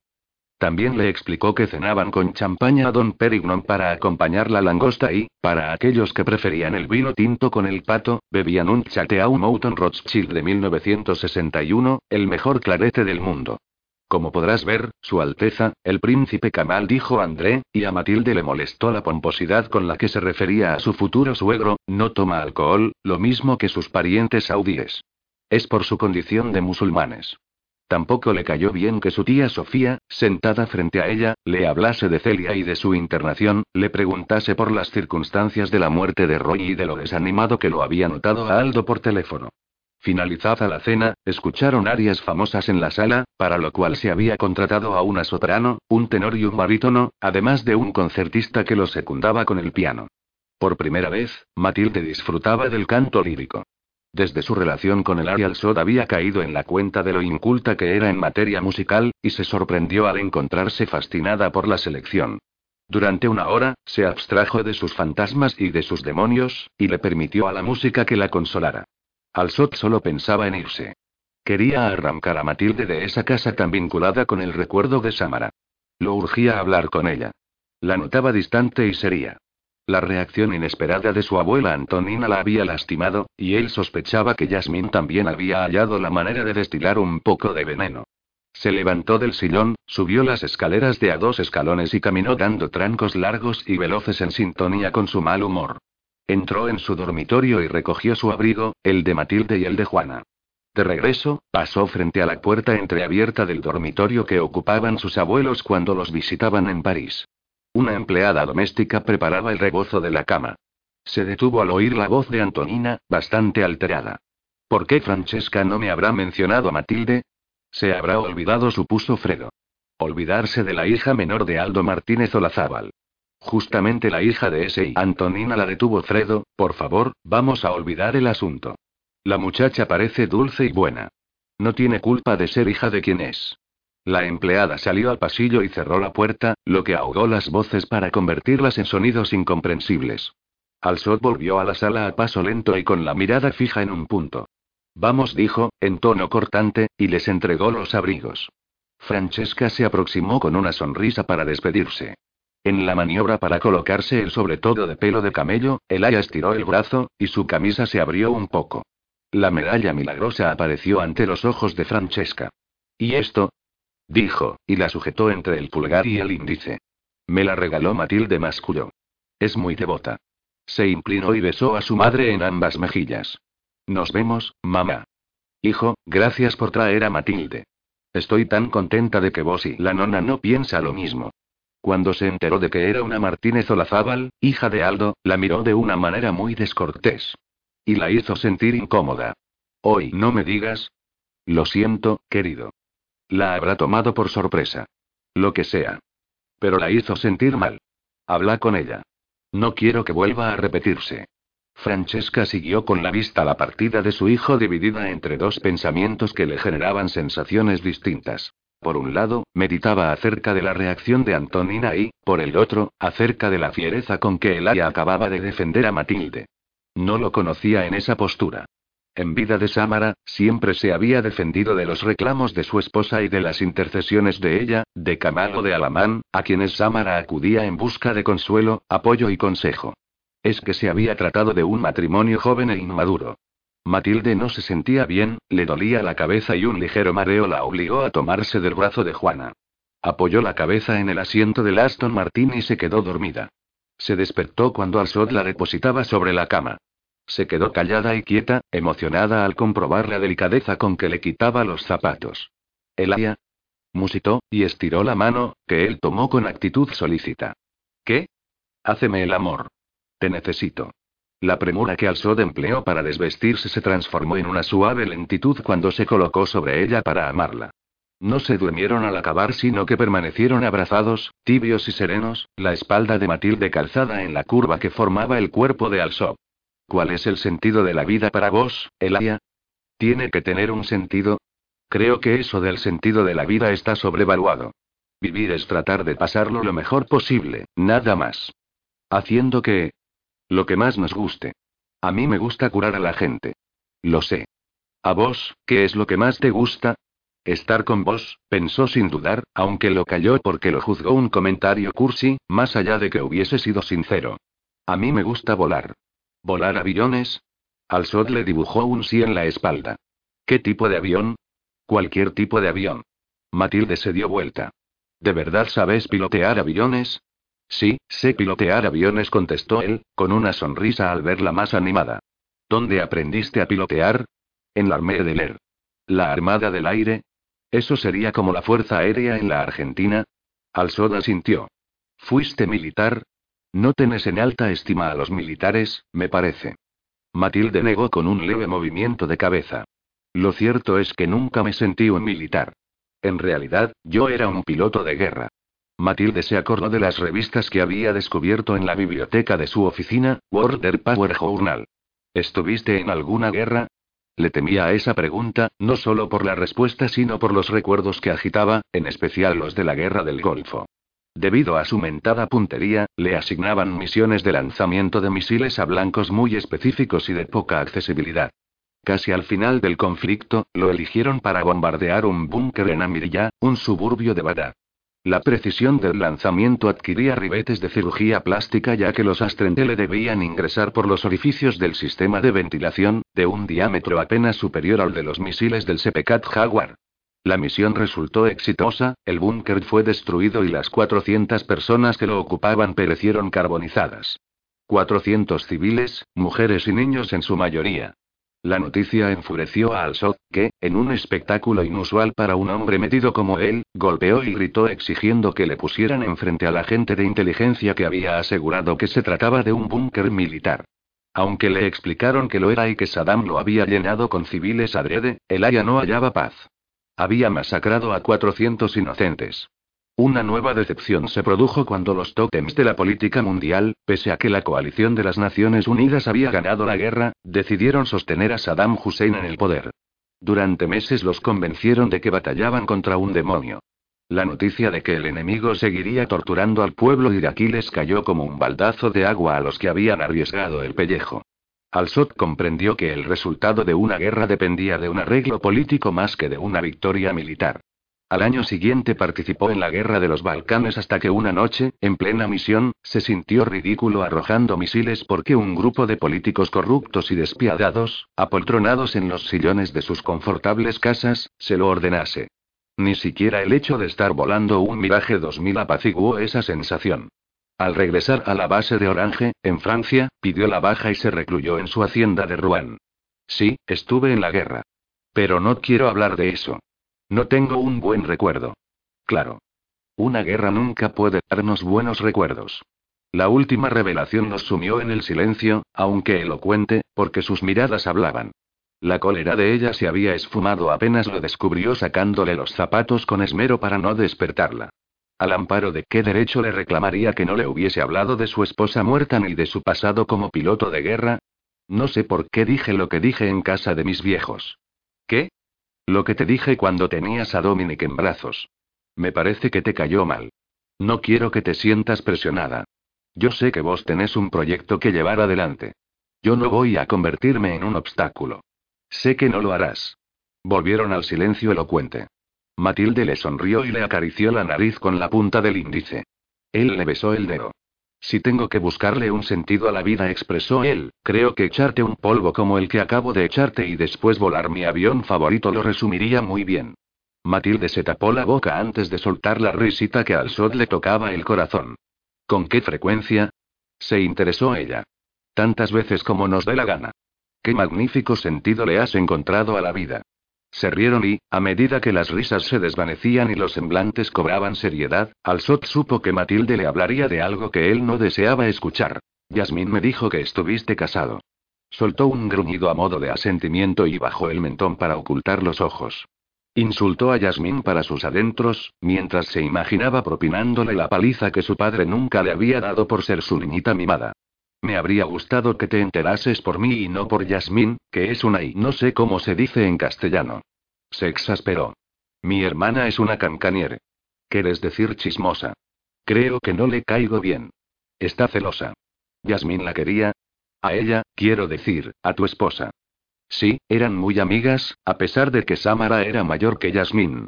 Matilde no imaginó cuánto la afligiría escucharlo pronunciar ese nombre. Ansiaba preguntarle por Samara, acerca del accidente que se la había llevado, por el bebé que esperaban, por su vida como aviador, por la experiencia en la guerra. ¿La amaste mucho? ¿Más que a mí? Cerró los ojos y fingió dormir. Gerard Moses descifró el columbograma de Anuar Almuzara en el cual le enviaba las coordenadas del sitio a donde Udo Hurkens debía dirigirse y la fecha en que debía hacerlo. Urgía diseñar el plan para atacar la sede de la OPEP y hacerse con el dinero de los rescates. Caminó por el pasillo lúgubre del último piso de la casona donde él y Shiloah se habían criado. El eco de sus pasos sobre los largos tablones de roble profundizaba la soledad y el mutismo que caracterizaba a la mansión desde hacía años. Antes, la risa de Shiloh y las voces de sus amigos la habían colmado de vida y de luz.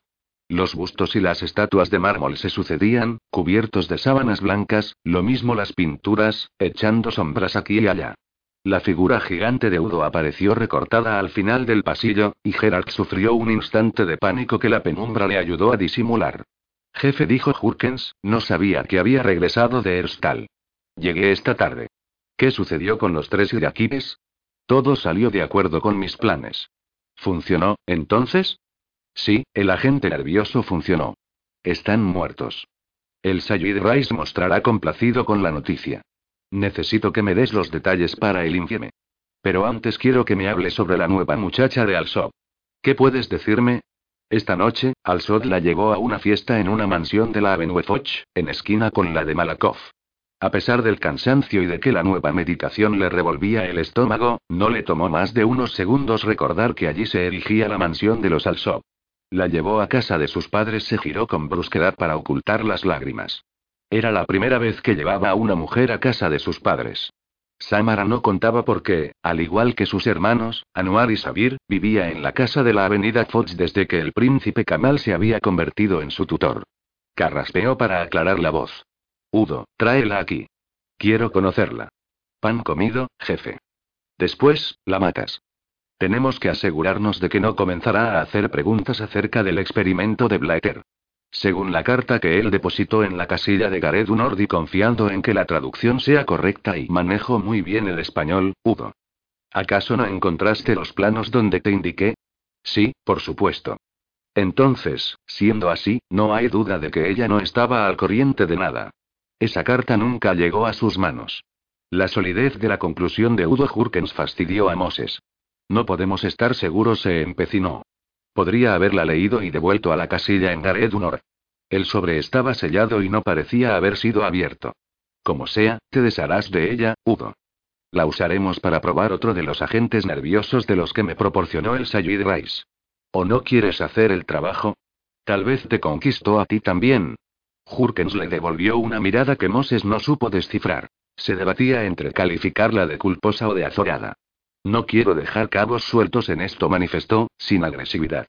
Cumplido con lo que acabo de encomendarte, te reunirás con Almuzara para planear el ataque a la OPEP.